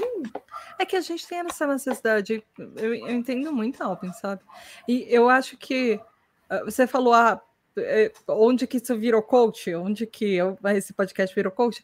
Ó, já eu, eu me vejo... criticando de novo, né? Não, não, eu então eu, eu, vejo uma diferença muito grande entre é, ser coach para mim. No, no, nosso, na nossa comunidade de neurodivergentes, para mim ser coach é do tipo deu certo para mim, faça isso, vai Sim. dar certo para você. Eu inventei esse método, eu inventei essa receita de bolo. E como tem gente que faz vai isso. dar certo para todo mundo, faça Nossa. isso. Isso para mim é fez é, é porque tu não se esforçou o suficiente, é, Eu acho que uma coisa, por exemplo, que vocês estão fazendo nesse podcast que eu faço na tribo é, olha, existem se conheça, existem tais, tais, tais assuntos, uh, existem algumas dicas, existem maneiras que as pessoas lidam com isso, que elas discutem isso, entende como é que você é. E terapia, eu acho que é, é, é, o essencial, do tipo, vai se descobrir, vai se entender. Eu, eu vejo muito essa diferença gritante entre trabalho de coach é não faça terapia, vem cá que eu te dou uma resposta. Eu te dou a fórmula Sim. mágica, tá aqui comigo, porque eu sou o guardião, bastião da fórmula mágica. Assim, gente, existe coach sério? Existe. Eu não conheço, mas deve existir. tipo, só assim, não, porque sempre tem, né? Alguns profissionais sérios que estão fazendo um trabalho sério. Então, eu não conheço para indicar, mas imagino que exista. Então, se você é coach e é sério, não leve pro teu coração, parceiro. É, parceira, não leve pro coração, porque a gente tá falando de picareta tá? Então, e se apresenta para mim porque eu não te conheço. se você é um coach que faz um trabalho que ajuda as pessoas a se entenderem como um profissional que entende disso, paralelo com o psicólogo, por exemplo, e você Sim. não está tentando lucrar em cima de pessoas com transtorno mental vendendo uma fórmula do tipo funcionou para você, não vai funcionar para mim, então vai lá. Porque eu Tem já recebi gente... propostas na tribo que eram extremamente criativas, mas existe criatividade por outro lado também. Tinha gente que já que veio no começo da tribo tentar me vender. Criei um método para aprender inglês fluente em uma semana que funcionou para mim. Eu olhava aquilo, eu é, isso não funciona. Isso não é um método. Você não compra, você não deu aula para outras pessoas para saber se isso funciona para TDAHs, porque era um método, obviamente, para TDAHs. Aprender inglês fluente em uma semana com um método Meu que a pessoa Deus. inventou. método é quando tem uma ciência aplicada àquilo. Isso não é um método, isso funcionou para você. Nossa, e, e às vezes é isso. A pessoa teve a criatividade de aprender, de criar uma coisa que funcionou para ela não significa que vai funcionar para todo mundo. Meu grande problema com pessoas, tipo, que a gente generaliza como coach é esse. É usar Sim. essa criatividade de uma maneira que você está impondo para outra pessoa uma coisa Sim. que deu certo para você e não vai dar certo provavelmente para outros também. E tem TDAH, que agora que eu estou mergulhando nesse mundo, estou vendo, que vendem uns cursos de como ser TDAH que eu estou ficando puto. É, Quase isso, assim. Ah, como lidar com a criatividade TDAH, como... enfim, né? Mas enfim, vamos. É, vamos eu, eu parei, eu já, já falei no programa que a gente gravou junto que eu parei no, no, no coach de reprogramação de DNA de TDA, que cura TDAH e cura. Meu Deus! Eu, eu parei nesse, depois nunca mais fiquei pesquisando essas coisas, porque. Ai, tem... sim. Como é que era? Não, Gatilhos. Era é reprogramação, tinha uma reprogramação quântica, era isso, era reprogramação quântica que reprograma o seu DNA, ele cura o seu TDAH, cura o autismo, e eu acho que, sei lá, com reprogramação quântica eu estou esperando que ele faça uma pizza também. Mas, isso! Enfim... Cara, é, eu tenho um certo Boa. preconceito com essa onda que a galera tá com esse negócio de quântica, de física quântica. Eu acho muito que a galera tá contorcendo, é, é, distorcendo o que eu digo, o que é a física quântica, gente? É uma ciência. Não envolve espírito, não. Se o cara tá falando isso, ele é um picareta. Não, desculpa, você está sendo enrolado, você está se deixando enganar. Mas enfim, não vamos evitar é... processos. É que a gente sabe por que isso funciona? Porque ele volta no que é aquilo que a gente estava falando. Tem a escada, chegar no quinto degrau da escada é muito longe, a gente está no primeiro e tem alguém que fala: balança uma fórmula mágica com glitter na sua cara e fala: Olha essa fórmula bonita, ela, ela brilha, ela tem glitter, ela basta tem neon. criar. É, basta você fazer essa fórmula que eu tô te ensinando. Você vai Nossa. conseguir pular cinco degraus e vai conseguir pular até 10. Mas você tem que me dar dinheiro para isso. E pra, eu acho que pra gente que é TDAH, porque a gente, querendo ou não, por mais que você esteja bem com o seu TDAH, e a gente sabe que é, TDAH é fases. Tem horas que você está muito bem com ele, tem horas que você está muito mal com ele, tem horas que ele está literalmente arruinando a sua vida. Meu TDAH já arruinou minha vida várias vezes, eu tive que Sim. catar pedacinho pedacinho, começar tudo de novo, às vezes mudar de carreira, mudar de profissão, é difícil, é estressante tem horas que é uma droga, tem horas que dá certo, tem horas que você usa isso a seu favor, mas quando chega alguém, que eu acho isso extremamente perigoso, e a pessoa balança uma coisa brilhante na sua cara, falando não precisa ser difícil, está sendo difícil porque você quer, porque eu tenho uma coisa que vai te ajudar. Poxa, Pague quanta gente não vai reais. dar o dinheiro? É, quanta gente não vai abrir a carteira para dar o dinheiro para essa pessoa, porque tudo que a gente quer Sim. é não ser difícil. Sim. É, antes de eu ler aqui, que, tipo, o, o, o, pessoal do Hiperfocados mandou duas interações aqui pra gente, mas antes de eu, de eu registrar é, e a gente começar a caminhar pro final, é, de, só sobre. sobre é, a gente, teórica. Não, começar a caminhar. Ah, tá começar ok, mais três horas de episódio, eu tô feliz. Até que a gente está sentado, a gente vai começar a caminhar. Mas o, o um ponto que é importante, gente, vamos lá. TDAH e criatividade. A nossa mente funciona mil. Eu mesmo, a gente, tá, a gente já tá gravando, acho que esse aqui já deve ser o sétimo ou oitavo programa. A gente já tem programa suficiente para estrear, que a nossa meta era ter dois meses de programa para poder estrear uh, no momento que a gente tá gravando. Porém, só tem um editado, porque a edição é uma parte que eu, tô, que eu procrastino sempre. Eric, você não gosta de editar? Eu amo. Mas por que que eu paro? Não sei. E quando eu começo, eu fico, meu Deus, por que eu enrolei é tão bom eu editar? É, mas não sei, é assim que eu funciono. E a minha criatividade Como faz com que, que eu. Você gosta de editar. Ah, eu gosto. É... é que eu comecei nessa área. Eu comecei editando foto, daí eu virei fotógrafo por um tempo. Aí eu aprendi a editar vídeo, aí eu comecei a filmar. Aí depois é que eu fui pro vídeo e tal. Então hoje eu odeio produção, mas edição assim, é uma coisa que eu curto. É porque eu, eu posso criar. É, é, se eu tivesse que editar uma matéria jornalística, eu acho que eu ia odiar. Mas criar um podcast, que eu posso fazer uma gracinha aqui, posso. Aí, entendeu? Mas, tipo, o, o que, que, eu, o que, que eu quero dizer? É... Não, eu entendo, porque para você, eh, quando eu sento 15 horas na frente de um computador lendo estudo científico, para você deve ser chatíssimo. Agora, em compensação, quando você senta 15 horas na frente de um, de um Audacity, cortando pedacinho por pedacinho de fala, para mim é a morte. É, é, eu só eu só tenho dificuldade para começar, assim, nesse ponto. Agora, ah, se fosse para gravar o dia inteiro, isso eu não tenho dificuldade. Eu gosto muito da, do, eu gosto mais do processo de gravação do que do edição, mas do edição é o segundo que eu mais gosto. O produção eu odeio, produzir qualquer coisa na minha vida. Mas enfim. E aí, o que que acontece? Eu sou, por eu ser muito criativo, eu nem sei porque eu citei a edição, mas enfim, por eu ser muito criativo, eu vou criando coisas no caminho. E a criação é uma coisa que me faz muito bem. infelizmente, muitas vezes eu não concluo aquilo que eu, que eu criei. Eu não consigo concluir todos os processos, eu não consigo dar fim, botar um ponto final em algo que eu comecei. Mesmo que eu já tenha decidido que eu vou parar, eu não consigo muitas vezes pôr o ponto final. Esse é um problema? É claro que é um problema. Mas para mim, Eric Mota, é mais difícil, é, é, é, mais penoso eu não começar algo que eu estou com muita vontade, eu, eu ficar passando a vontade de começar aquilo que eu estou com muita vontade, do que abandonar. Por mais que abandonar tenha seu preço, para mim, o não fazer tem um preço muito maior. Então, é, eu quero pedir para você que está nos ouvindo refletir, é, porque muitas vezes a gente se deixa, se deixa podar por, com medo do que os outros vão dizer, porque os outros vão jogar na cara, porque os outros isso. É, o que, que é pior para você? Você no, no, podcast que eu estava gravando de manhã a gente falou mais ou menos sobre isso. O que, que vai doer mais em você? É, não começar para você não fracassar, não, não abandonar, ou fazer enquanto tá rolando, enquanto tá legal.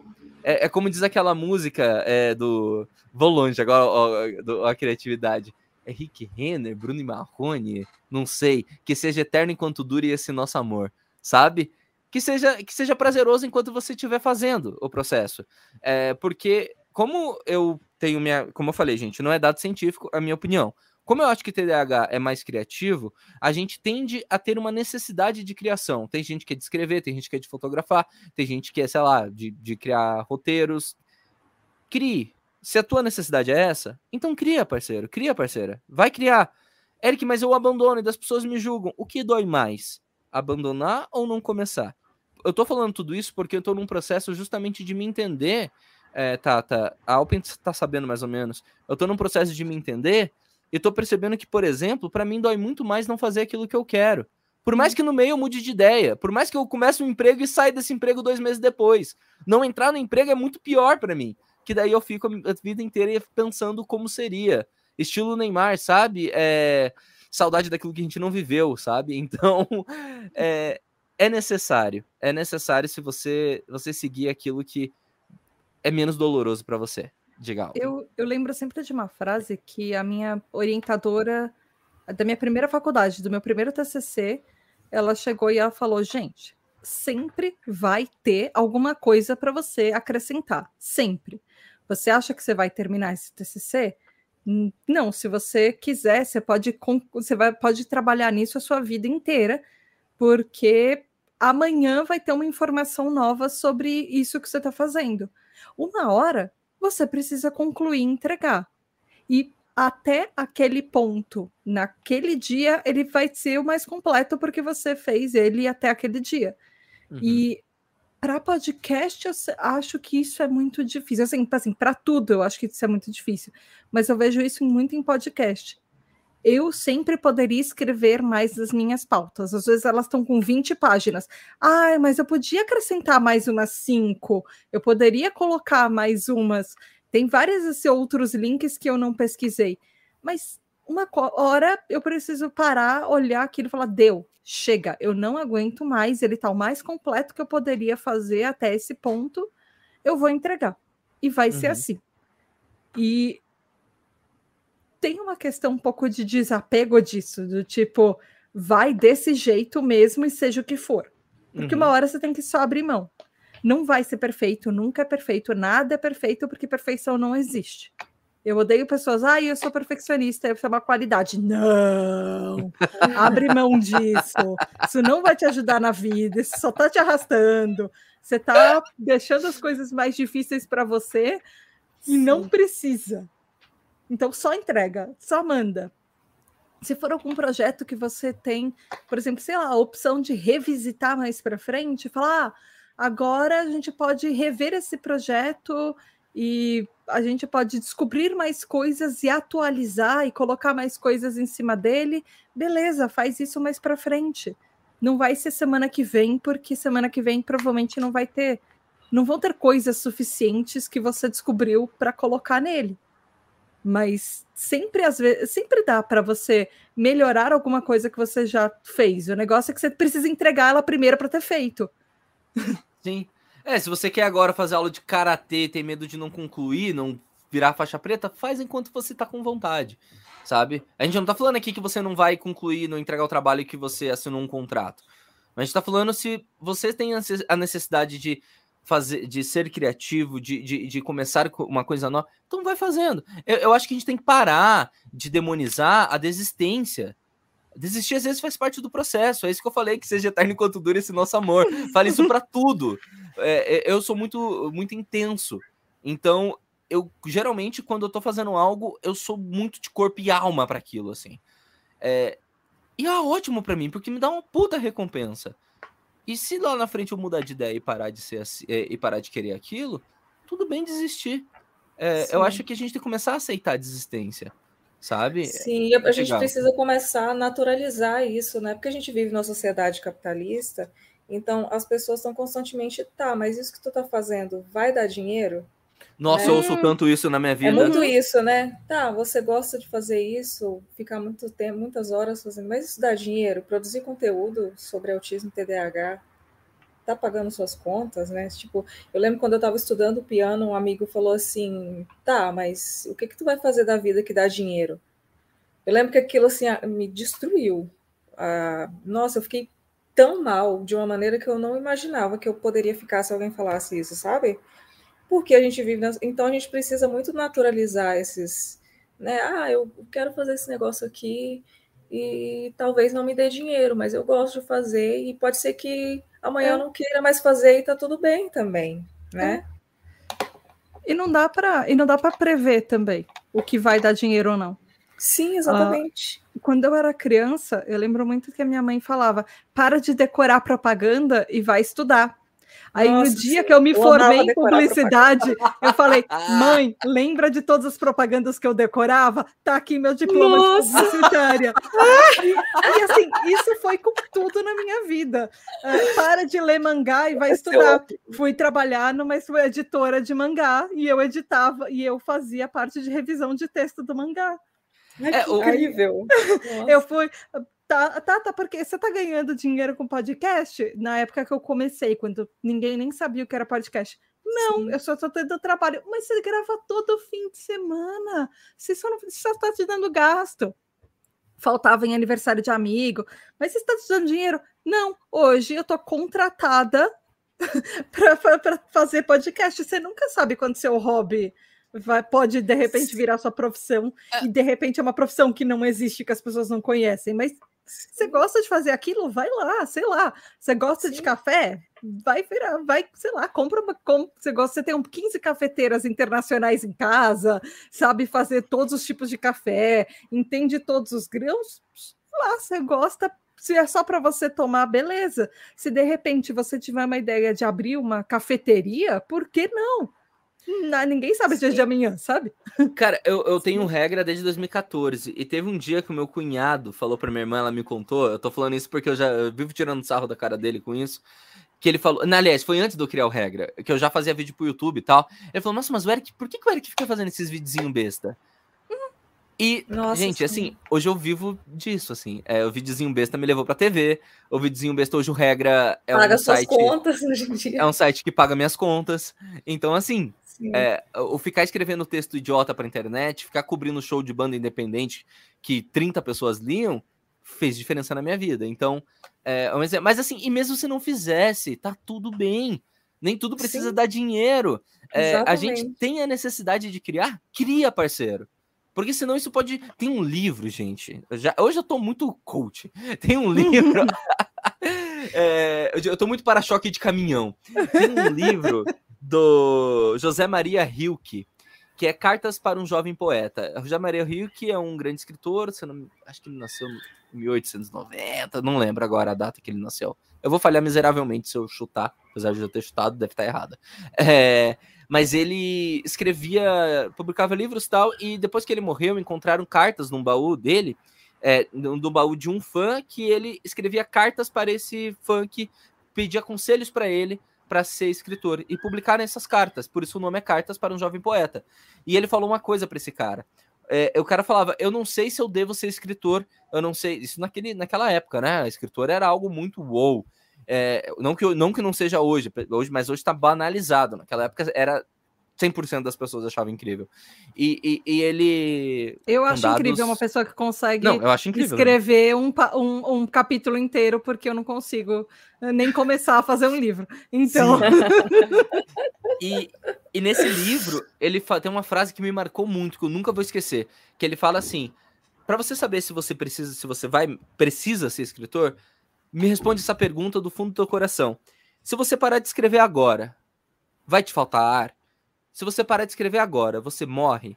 Se você disser que não, é porque a escrita não é para tua vida. Se você disser que sim, se eu parar de escrever hoje eu morro, é porque você nasceu para ser um escritor. E eu acho que a crítica, é, para mim pelo menos, trabalhar com coisas criativas, com fotografia, é, é basicamente isso. É, se eu não estiver fazendo, a sensação é de morte.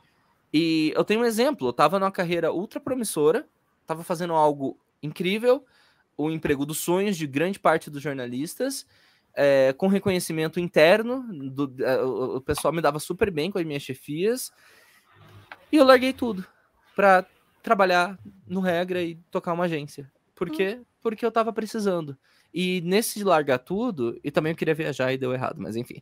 É, nesse largar tudo, eu percebi é, que era justamente disso que eu tava sentindo falta, assim. Eu tava sentindo falta da criação, eu tava sentindo falta de fotografar, tava sentindo falta de, ver o nascer do sol.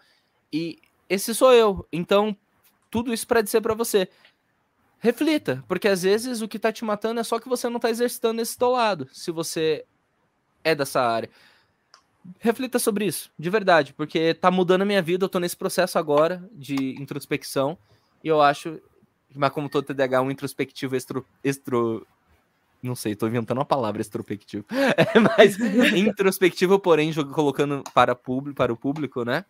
É, não deixe de criar por medo do que os outros vão falar, não deixe de criar por medo de. de, de porque pode. Se esse, reflita a frase do, do Hilke. Isso te mata? Porque se te matar, vai criar, cara. Tanto faz. Se os outros vão gostar ou não, faça. É o que eu tô tentando fazer na minha vida eu acho que a gente tem que fazer. Eu acho que o TDAH tem essa necessidade. Enfim, posso estar errando. Nos conte. Você é criativo ou não? Vai lá. Distraídos pode. Nos conta no Twitter. Antes da gente caminhar para as considerações finais, deixa eu registrar aqui a Juliana. Ah, a Juliana, maravilhosa. A Juliana falou o seguinte, doutora Tata Finoto. Eu vou ler exatamente o que ela falou. Ela fez um, dois, três, quatro, cinco, seis, sete As. Então, ah, que massa! Quando eu falei que eu vinha com vocês. Crossover de podcasts. É, e o Jefferson Martins falou o seguinte: ele quer saber como foi o seu processo, Tata, de descobrir o TDAH, de aceitar o TDAH. Pediu para eu e a Alpin contar o nosso, mas como nenhum foi estreado, ele não ouviu ainda, a gente já contou em outro episódio. Se você quiser ouvir, você é. pode voltar aí lá pro primeiro episódio que a gente conta como a gente descobriu o nosso TDAH. Conta pra gente, Tata, como você descobriu? É, eu, eu contei um pouquinho rápido aqui, mas um, o meu foi muito por causa de professor de escola, de ou, a parte do diagnóstico formal mesmo foi por causa de professor de escola. Mas eu tenho uma sorte que eu sei que a maioria dos TDAHs não tem, que é ter uma mãe neurologista. Então a minha mãe é a pessoa que ela pode fazer o diagnóstico disso. E eu era uma criança impossível impossível do tipo, meus pais pararam de fazer várias coisas por minha causa. Eles não iam mais em restaurante, porque eu saía correndo e derrubava garçom. Eu, em, exame de em exame pediátrico, é, eu ficava o dobro, o triplo de tempo de outras crianças é, para conseguir fazer um exame simples, sabe? E, e a minha mãe, antes de um ano de idade, eu já era extremamente agitada. E isso é, é, é, aquela. Eu, eu sempre falo que é aquela velha história: os pais só começam a reclamar, a reparar, e as pessoas à sua volta só começam a reparar quando a, aquele seu comportamento vira um problema. Uhum. E o, a, a agitação, para mim, era um problema para os meus pais. Eu aprendi a andar muito cedo, aprendi a falar muito cedo, eu já saía falando e andando em tudo quanto é lugar e correndo. E aquilo, antes de um ano de idade, minha mãe já começou a desconfiar que as, as outras crianças à volta não são assim. Só que era muito cedo para um diagnóstico de TDAH um ano de idade. Aí, na, na primeira série, minha professora chegou e falou: Olha, ela é muito distraída. eu não, eu não prestava atenção direito na aula. E aí tem, entra a parte que a Alpin falou também, sabe, de é, altas habilidades. Eu entendi a matéria e eu ficava eu ficava olhando pela janela. O que para mim era muito tentador, porque a minha janela da, a, da sala de aula da primeira série, a, a, minha carteira era do lado da janela que olhava para o parquinho. Então eu hum. ficava olhando o parquinho, eu ficava vendo os passarinhos no parquinho. É, é muito mais legal do que ficar olhando a lousa. Meus cadernos nunca foram completos por um motivo. A professora às vezes estava apagando a primeira lousa, eu ainda estava copiando a primeira e a segunda, e nossa, já tinham quatro sim. lousas escritas sim. e eu sempre precisava ficar correndo atrás de alguém para copiar o caderno de alguém por causa disso. Mas eu entendi a matéria e, e eu, eu me distraía. Então, minha professora chegou para minha mãe e falou: Olha, então, essa criança é muito distraída, ela é muito inteligente, mas ela é muito distraída. Uh, minha professora me proibiu de, de sentar na carteira da, do, da janela. Eu fui sentar eu também não podia sentar perto da porta, porque perto da porta eu ficava olhando pela porta, eu ficava no meio, não tinha onde olhar a não ser a professora e a lousa. Eu era a primeira carteira do meio, e aí eu não podia mais ter aqueles estojinhos com brinquedinho, porque na época tinha um monte de estojinhos que tinha um labirinto no estojo, Nossa, canetas verdade. de mil cores, e, e eu ficava brincando. Para mim, canetinhas coloridas eram bonequinhos de quatro personalidades, e eu ficava brincando com elas. Então, eu fui proibida de ter to, um monte, todas as coisas legais. Eu tinha uma lapiseira que era em formato de ursinho de acrílico transparente, ele tinha o chapéuzinho dele, era uma soltava ele era, ele era oco, e aí dentro dele tinha água com sabão, e a, a, o chapeuzinho dele você tirava, ele fazia bolinhas de sabão. Meu eu fui Deus. proibido de ter tudo isso, tudo isso, todas as coisas que as crianças legais tinham, eu não podia ter. Porque eu era distraída. Aí eu fui para psicóloga e a, a, psicóloga fez o teste, fez o teste de inteligência. É, e, e aí ela, eles contaram para minha mãe, ninguém me contou, então aconteceu isso. E tem uma coisa que eu acho que a gente fala um pouco, mas tem, tem uma coisa no TDAH que eu acho que é meio comum uh, você ser levado para uh, é, exames. Uh, esqueci o nome, mas com o otorrino para saber se você está ouvindo bem se você não tem nenhum déficit auditivo também. Eu fui várias vezes no Torrino, eu ouvia muito bem, eu enxergava muito bem, mas tinha algum outro problema que não era eu não ouvir o que as pessoas estavam falando comigo. A Era idade uma... foi chegando e enxergar muito bem foi mudando um pouquinho, né? É, é, não, agora eu uso óculos, mas é, existe uma certa audição seletiva no TDAH que Sim. os pais não entendem. Do tipo, eu estou falando com essa criança, ela não está me ouvindo, ela não tem nenhum problema na audição. Mas para me contar foi só por um acidente, porque meu irmão estava vendo uma rede social antes do Facebook ainda, o Orkut, e ele achou uma comunidade do Orkut era. Existe, existia uma linha no começo dos anos 2000 que era uma linha que achava que TDAHs tinham inteligência acima da média. Eu acho que a Open talvez é, você se identifique com isso, porque no autismo tem isso, tem aquela linha de autistas geniais e uma ah, coisa assim. É. Na época tinha uma linha que falava que TDAHs eram geniais.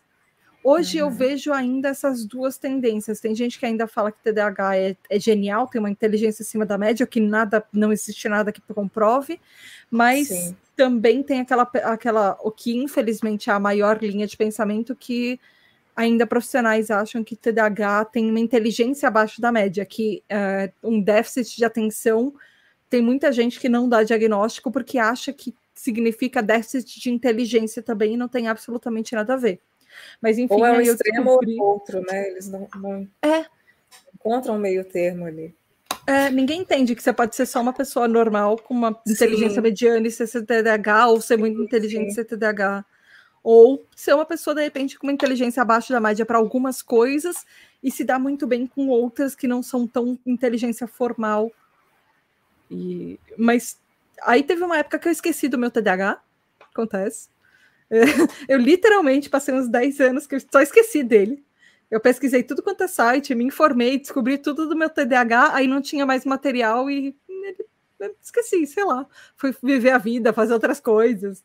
E aí, Inclusive fazendo... era DDA, né? Era DDA. Era, era DDA. Era distúrbio. Quando eu lia sobre quando eu era criança, que eu já me identificava, era DDA. É. E aí eu depois eu lembrei disso. De vez em quando aparecia uma coisa nos sites e redes sociais, eu, nossa, é, eu tenho isso. Aí vou ver o vídeo, vou coletar o um material. E aí um dia eu comecei, eu fui no meu outro podcast, eu estava fazendo um episódio comemorativo, número 200, já eram quatro anos de podcast. E aí eu, eu fiz um episódio sobre isso, depois de muito tentar contato com, com outras pessoas, com profissionais do ramo, e as pessoas não respondiam, não queriam dar entrevista, nunca podiam, nem, na verdade nunca ninguém, ninguém respondia, ninguém dava trela. E aí eu fiz o episódio, fizemos minha amiga e eu, que estávamos nós duas no podcast na época, e deu muito certo. E aí eu comecei a tribo. E foi isso, mas de vez em quando, às vezes acontece, gente. A gente também pode esquecer o nosso próprio TDAH. Ele faz muito sentido na nossa vida. Aí, às Sim. vezes, você vai fazer outras coisas da vida, você esquece dele, você continua vivendo, aí você lembra dele, ah, é, né? Aí você volta, aí depois você esquece de novo, aí você volta de novo. Acontece, normal, tudo bem, dá certo. Cara, Sim. a gente esquece de umas coisas muito loucas, né? Porque eu, eu tava com. Foi nesse. Agora, não sei se falei agora ou falei de manhã sobre o disco Alpin. Acho que foi de manhã, senão a Tata disco, já ia ver. É, foi de manhã. Ah, o disco, manhã. ah, o disco que você, você falou agora, que você participou do disco. É, então, tipo, como que eu esqueço de uma fase agora? inteira da minha vida? Agora no início. Cara, eu perdi Ai, completamente. Não, e aqui no, me, no meio perdi, da gravação. Não, eu não tenho, né? Como eu, eu comecei, a gente começou a gravação enquanto ainda estava no meu horário de trabalho, eu tô com algumas pendências, né? Então não tô podendo deixar de olhar o WhatsApp. E resultado, umas três vezes no meio dessa gravação, eu abri só para ver se tava, tava tudo bem. Eu abri alguma conversa e por, sei lá, um, lap, um, um lapso de 30 segundos, eu esqueci que eu tava na gravação. Sabe como é? Isso é muito nossa, louco sim. na nossa mente, né? e aí eu me lembrava e eu voltava, tipo, opa, não, não preciso responder essa pessoa agora. Eu só abri para ver se o grupo do trabalho tá tudo bem. só que abriu uma merda, porque você abre e você, daí você se distrai e fala, nossa, fulano falou comigo. Isso aconteceu umas três vezes já nessa gravação, em duas horas, menos de duas horas. Tipo, gente, eu só tenho que monitorar o grupo do trabalho. Para, Eric, de olhar os outros. E as pessoas são neurotípicas, elas acham que você não tá achando elas interessante. Elas acham que você não tá gostando, do... você não tá querendo ouvir o que eu tô falando. não! Não! Entendeu? Não, apenas não. Às vezes acontece. Eu tô com a minha musa dos podcasts aqui, né, Tata? Quero te deixar sem graça mesmo, é a ideia. Nossa, sim. Não, nada a ver. Gente, ah, eu adoro deixar os outros sem graças. Esse é o meu hobby favorito. Eu, eu sou pessoa muito repetitiva. Eu, eu, meu namorado e eu, a gente namorou à distância há muito tempo. Uhum. Então, várias vezes que a gente. Ele vinha aqui para São Paulo, e eu tava dirigindo por um lugar eu contava uma história, tipo, ah, essa rua, não sei o que lá, essa casa, não sei o que lá. Ele, amor, você já me contou isso umas cinco vezes. Eu, ah, é? Todas as vezes que a gente passa na rua, você fala sobre isso. Eu, ah, tá. E aí, na próxima vez, eu já esqueci, já contei de novo. Como se fosse a primeira vez sempre, né? Uhum. Nossa, como se fosse a primeira vez. Esse filme é fantástico, ele é a história Sim. da minha vida. É. Sim. Ai, gente, que maravilhoso, sério. É, assim, ó, se tem uma coisa que eu descobri depois do TDAH, é que eu preciso estar cercado de TDAH. A gente é muito legal. É muito, né? A gente já tá é. quase duas horas em gravação, sem contar que a gente ficou uns 20 eu... minutos em off. Que eu é. encontrei é... o meu clubinho, assim, sabe? É. Agora eu tenho um lugarzinho que eu pertenço, assim, que tem um monte de gente igual a mim, assim. Que... Gente, a ideia desse podcast é justamente poder tirar as dúvidas que você tem, poder interagir com você. E assim, eu acho que a gente conseguiu abordar legal assim as questões referente ao TDAH e a criatividade. Criatividade. Eric, mas você não trouxe uma resposta. É porque não tem. A gente então tá confabulando. Confabule com a gente. A gente tá no Twitter, podcast, é, Distraídos Pod. E você também siga, por favor, o Tribo TDAH. Você vai amar. A Tata é incrível. Se Tata, tem alguma teoria, conta aí pra gente, né? Nos é. comentários, é. no, no grupo, enfim. Agora... É, a gente contou a nossa teoria do Data Anos aqui e também. Tata, qual que é, faz suas considerações finais, manda um beijo pra mãe, sabe? Dá um, um abraço, pai. Ai, gente, eu eu acho que é isso. A própria criatividade não tem um conceito do que é criatividade, então é difícil. A criatividade que não tem um conceito, você colocar um, um conceito no TDAH do que é criatividade. Nossa, se, é se você está fazendo uma coisa. É, se você está fazendo uma coisa diferente de todo mundo, tá dando certo para você, é isso, vai nessa, continua, Sim. porque você é uma pessoa criativa naquele ponto. E Sim. só faz. alguém, alguém chegou a falar: ah, porque algum dia criar uma roda é uma coisa que ninguém pensou. Para que vai precisar de uma roda? Para que precisa de uma fogueira? E, Sim. e é isso, as pessoas foram criativas. Hoje a gente acha que a coisa acender um fogão é a coisa mais básica do universo. Alguém algum dia acendeu uma fogueira. E é isso. Sim. e deixa aí tuas redes, um convite, pessoal.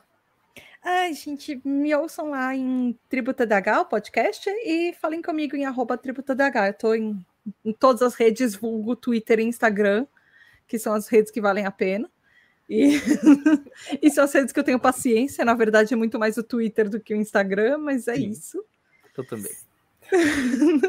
é Sigam a Tata, ouçam o Tribo TDAH em todos os agregadores de podcast. Minha amiga Alpin, manda aquele beijo pra mãe, pra pai, pro papagaio. ai, ai, um abraço, gente. Uh, a gente vai ficando por aqui, né? Nos sigam nas redes sociais, que, que já vai estar tá aqui na descrição, eu imagino, né? Se é a gente isso. lembrar. Se a gente lembrar de colocar. As redes, também, né? Alpen, né? quais são suas redes? Minhas redes são todas é, Twitter, Instagram, é, TikTok, é tudo arroba blackout. Você faz é, dancinha? Black. Eu não faço, eu tô começando a produzir conteúdo para o TikTok, mas eu ainda tô entendendo a plataforma, sabe? Que então, assim, só tô passando vergonha lá por enquanto apenas. Agora ah, eu, eu a parte, vou... né, da eu, eu já tô abismada com a sua paciência, porque para mim isso exige muita paciência. TikTok, ah, eu... editar vídeo. Aparecer em um vídeo. Ai, aparecer no meu vídeo para mim já é muita paciência, porque eu preciso me arrumar horrores para aparecer Não, mas... em qualquer coisa. Mas eu, eu, eu, eu, é, eu gosto de mim do jeito que eu sou mesmo, então eu, eu não arrumo nem nada. eu só tomo banho. Olha a autoestima aí, minha, minha amiga Tata. Tenho ele bonitinho. Pra mim, eu tô ótima. Não, você é ótima, você é maravilhosa. Você tem que investir no TikTok, sim. Tu também, todo mundo aqui só tem Não, gente bonita. Eu sou né, muito gente? crítica Graças comigo mesma, mas é, grandes problemas é, do né? Eu sou muito crítica comigo mesma. Sim. A menos é, que eu esteja minha... muito arrumada. Sim. Eu me preocupo muito com a estética do vídeo, sabe? Para ele, ele ficar bem feito e tudo mais. Então, por isso que eu até hoje não me dediquei a isso, porque eu não tenho, né? todo o equipamento necessário para fazer. Mas eu pensei, cara, eu vou começar do jeito que eu posso. E depois as coisas vão melhorando, né? É. Mas, Alpe, hoje em dia muita coisa de TV é assim é produzida mesmo. com celular, então não. Sim, sim. Não esquenta com isso. Gente, vocês podem acompanhar, portanto, a Alpin sobre o arroba blackout, é, blackout, blackout, como você preferir. Eu tô falando só de um jeito pra você entender. Sim. Black de preto, Altie, como se fosse autista, e inglês. É, e é isso. Eu sou arroba Eric Mota por aí em todas as redes sociais, uh, inclusive no YouTube. E ajuda a gente. Você pode participar do nosso grupo do Telegram. É um grupo com pessoas, TDAHs, profissionais do, do ramo, uh, estudiosos do tema. Vou mandar alguns beijos, alguns abraços. Poliana Sá, Alessandra, Caio Brito, Juliana, Letícia Fortes, Jefferson Martins, que inclusive participou aqui hoje, Raquel, Breno, Érica Nascimento, Ana Bodanese, que é psicóloga, Kelly Cadano, Sinara Pádua, a Alpin, Melícia, Abel, Fer, eu e eu acredito que tudo isso está sendo gravado antes de lançar, mas acredito que até lançarmos teremos mais gente. Tata, quer, quer, aceita participar do Distraídos? Ao vivo aqui, entendeu? Quem sabe? Eu, eu tava esperando o link dessa última gravação que a gente fez. Que eu te prometi, né? Uhum. TDAH é isso, ao vivo. Inclusive, eu já estou esperando o convite para a próxima gravação. É óbvio que eu esqueci. Eu esqueci de fazer o roteiro, fui lembrado ontem. Sim, eu perguntei. Então eu vou te mandar hoje, sem falta, eu vou te mandar. Que a Tata, a gente tá dando o acesso pra Tata, porque a gente ama a Tata, a gente é fã da Tata. É, a gente também ama vocês, também é fã de vocês, mas a gente precisa botar esse, esse, esse barquinho no mar. E o barquinho precisa de reparos. E reparos custam dinheiro, o mundo é capitalista. E enquanto não houver uma outra forma de sociedade, você vai precisar nos ajudar se você quiser ver esse podcast continuando. Então gente, você ajuda.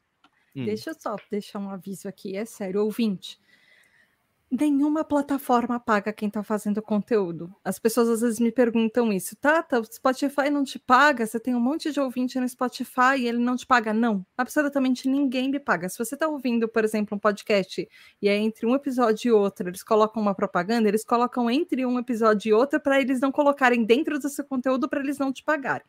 Então, todo podcast ele é feito absolutamente de graça, gente. É sério, é muito difícil fazer podcast. Apoiem as pessoas que você gosta, porque é, é, é, basicamente assim: a gente gasta, gasta muito fazendo conteúdo, ele não se paga, e a tribo tem um monte de apoiadores, e mesmo assim, ela assim, eu tô tentando. Cada vez que eu arrumo uma coisinha a mais, um apoiador a mais, eu gasto com alguma outra coisa a mais que eu também já preciso fazer. Então, apoiem as pessoas que você gosta. Porque apoia gente que é enorme, podcast grande, sempre vai ter propaganda, vai ter marca querendo investir. Quem a, a gente que é pequeno, e eu incluo uhum. a tribo nisso, porque a tribo é minúscula dentro do tamanho da podosfera, de outros produtores de conteúdo, a gente é super deixado de lado. Então, apoiem produtor, produtores de conteúdo pequenos, apoiem produtores de conteúdo neurodivergentes, porque a gente é raridade Nossa. na podosfera. Uhum. E mostrem o amorzinho de vocês para cá, mostrem o amorzinho de vocês pelo que vocês gostam, porque se tem alguém fazendo podcast, ele é de graça e ele é porque a gente gosta. E é só na força Sim. do amor mesmo, porque de resto. E no caso do Distraídos e do Tribo TDAH, é por uma causa, na verdade. É, é porque a gente acredita que é necessário falar disso, sabe? É. Então, assim, ó, a gente tem. Você pode nos, nos ajudar a partir de 3 reais. É, a partir de 10 reais você pode já participar do grupo Distraídos, é, hiperfo, hiperfocados, desculpa. É, então, ajuda. Ajuda. Cara, só pra vocês terem uma ideia. O microfone que eu tô gravando aqui, pesquisem, é um AKG Lira. O microfone custa 800 e poucos reais. Já deve estar tá mais caro. É, porque tudo eu tá tava orçando hoje, hein, o microfone. Eu tava é, olhando. O notebook, esse meu notebook deu pau no fim de semana. Eu não sei o porquê, voltou a funcionar hoje. Eu gelei, porque esse notebook é mais de 4 mil reais, que é pra eu poder editar. Porque senão eu não consigo Sim. editar se for um notebook ruim. Então, assim, Sim. é custo, parceiro. É, ajuda a gente. Agradeço a todo mundo que está colaborando. E é isso, gente. A gente se vê. Ah, e se você também quiser ajudar, além do apoia.se barra podcast distraídos, você pode ajudar no Pix, podcastdistraídos.gmail.com. Tá, tá.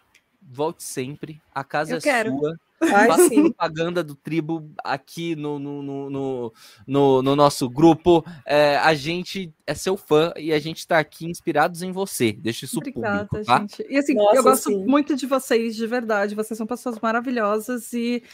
Ah, tá Nossa, eu tô incrédula. Podosfera... a, a podosfera neurodivergente precisa aumentar. A gente precisa. Sim. É, a gente precisa mostrar que a gente está aqui. É isso. Sim. Inclusive, eu acho que em off, tá, tá, vamos falar aqui em on. Você me indicou um podcast que eu anotei em algum canto que eu não posso falar onde enfiei por culpa da hora. É...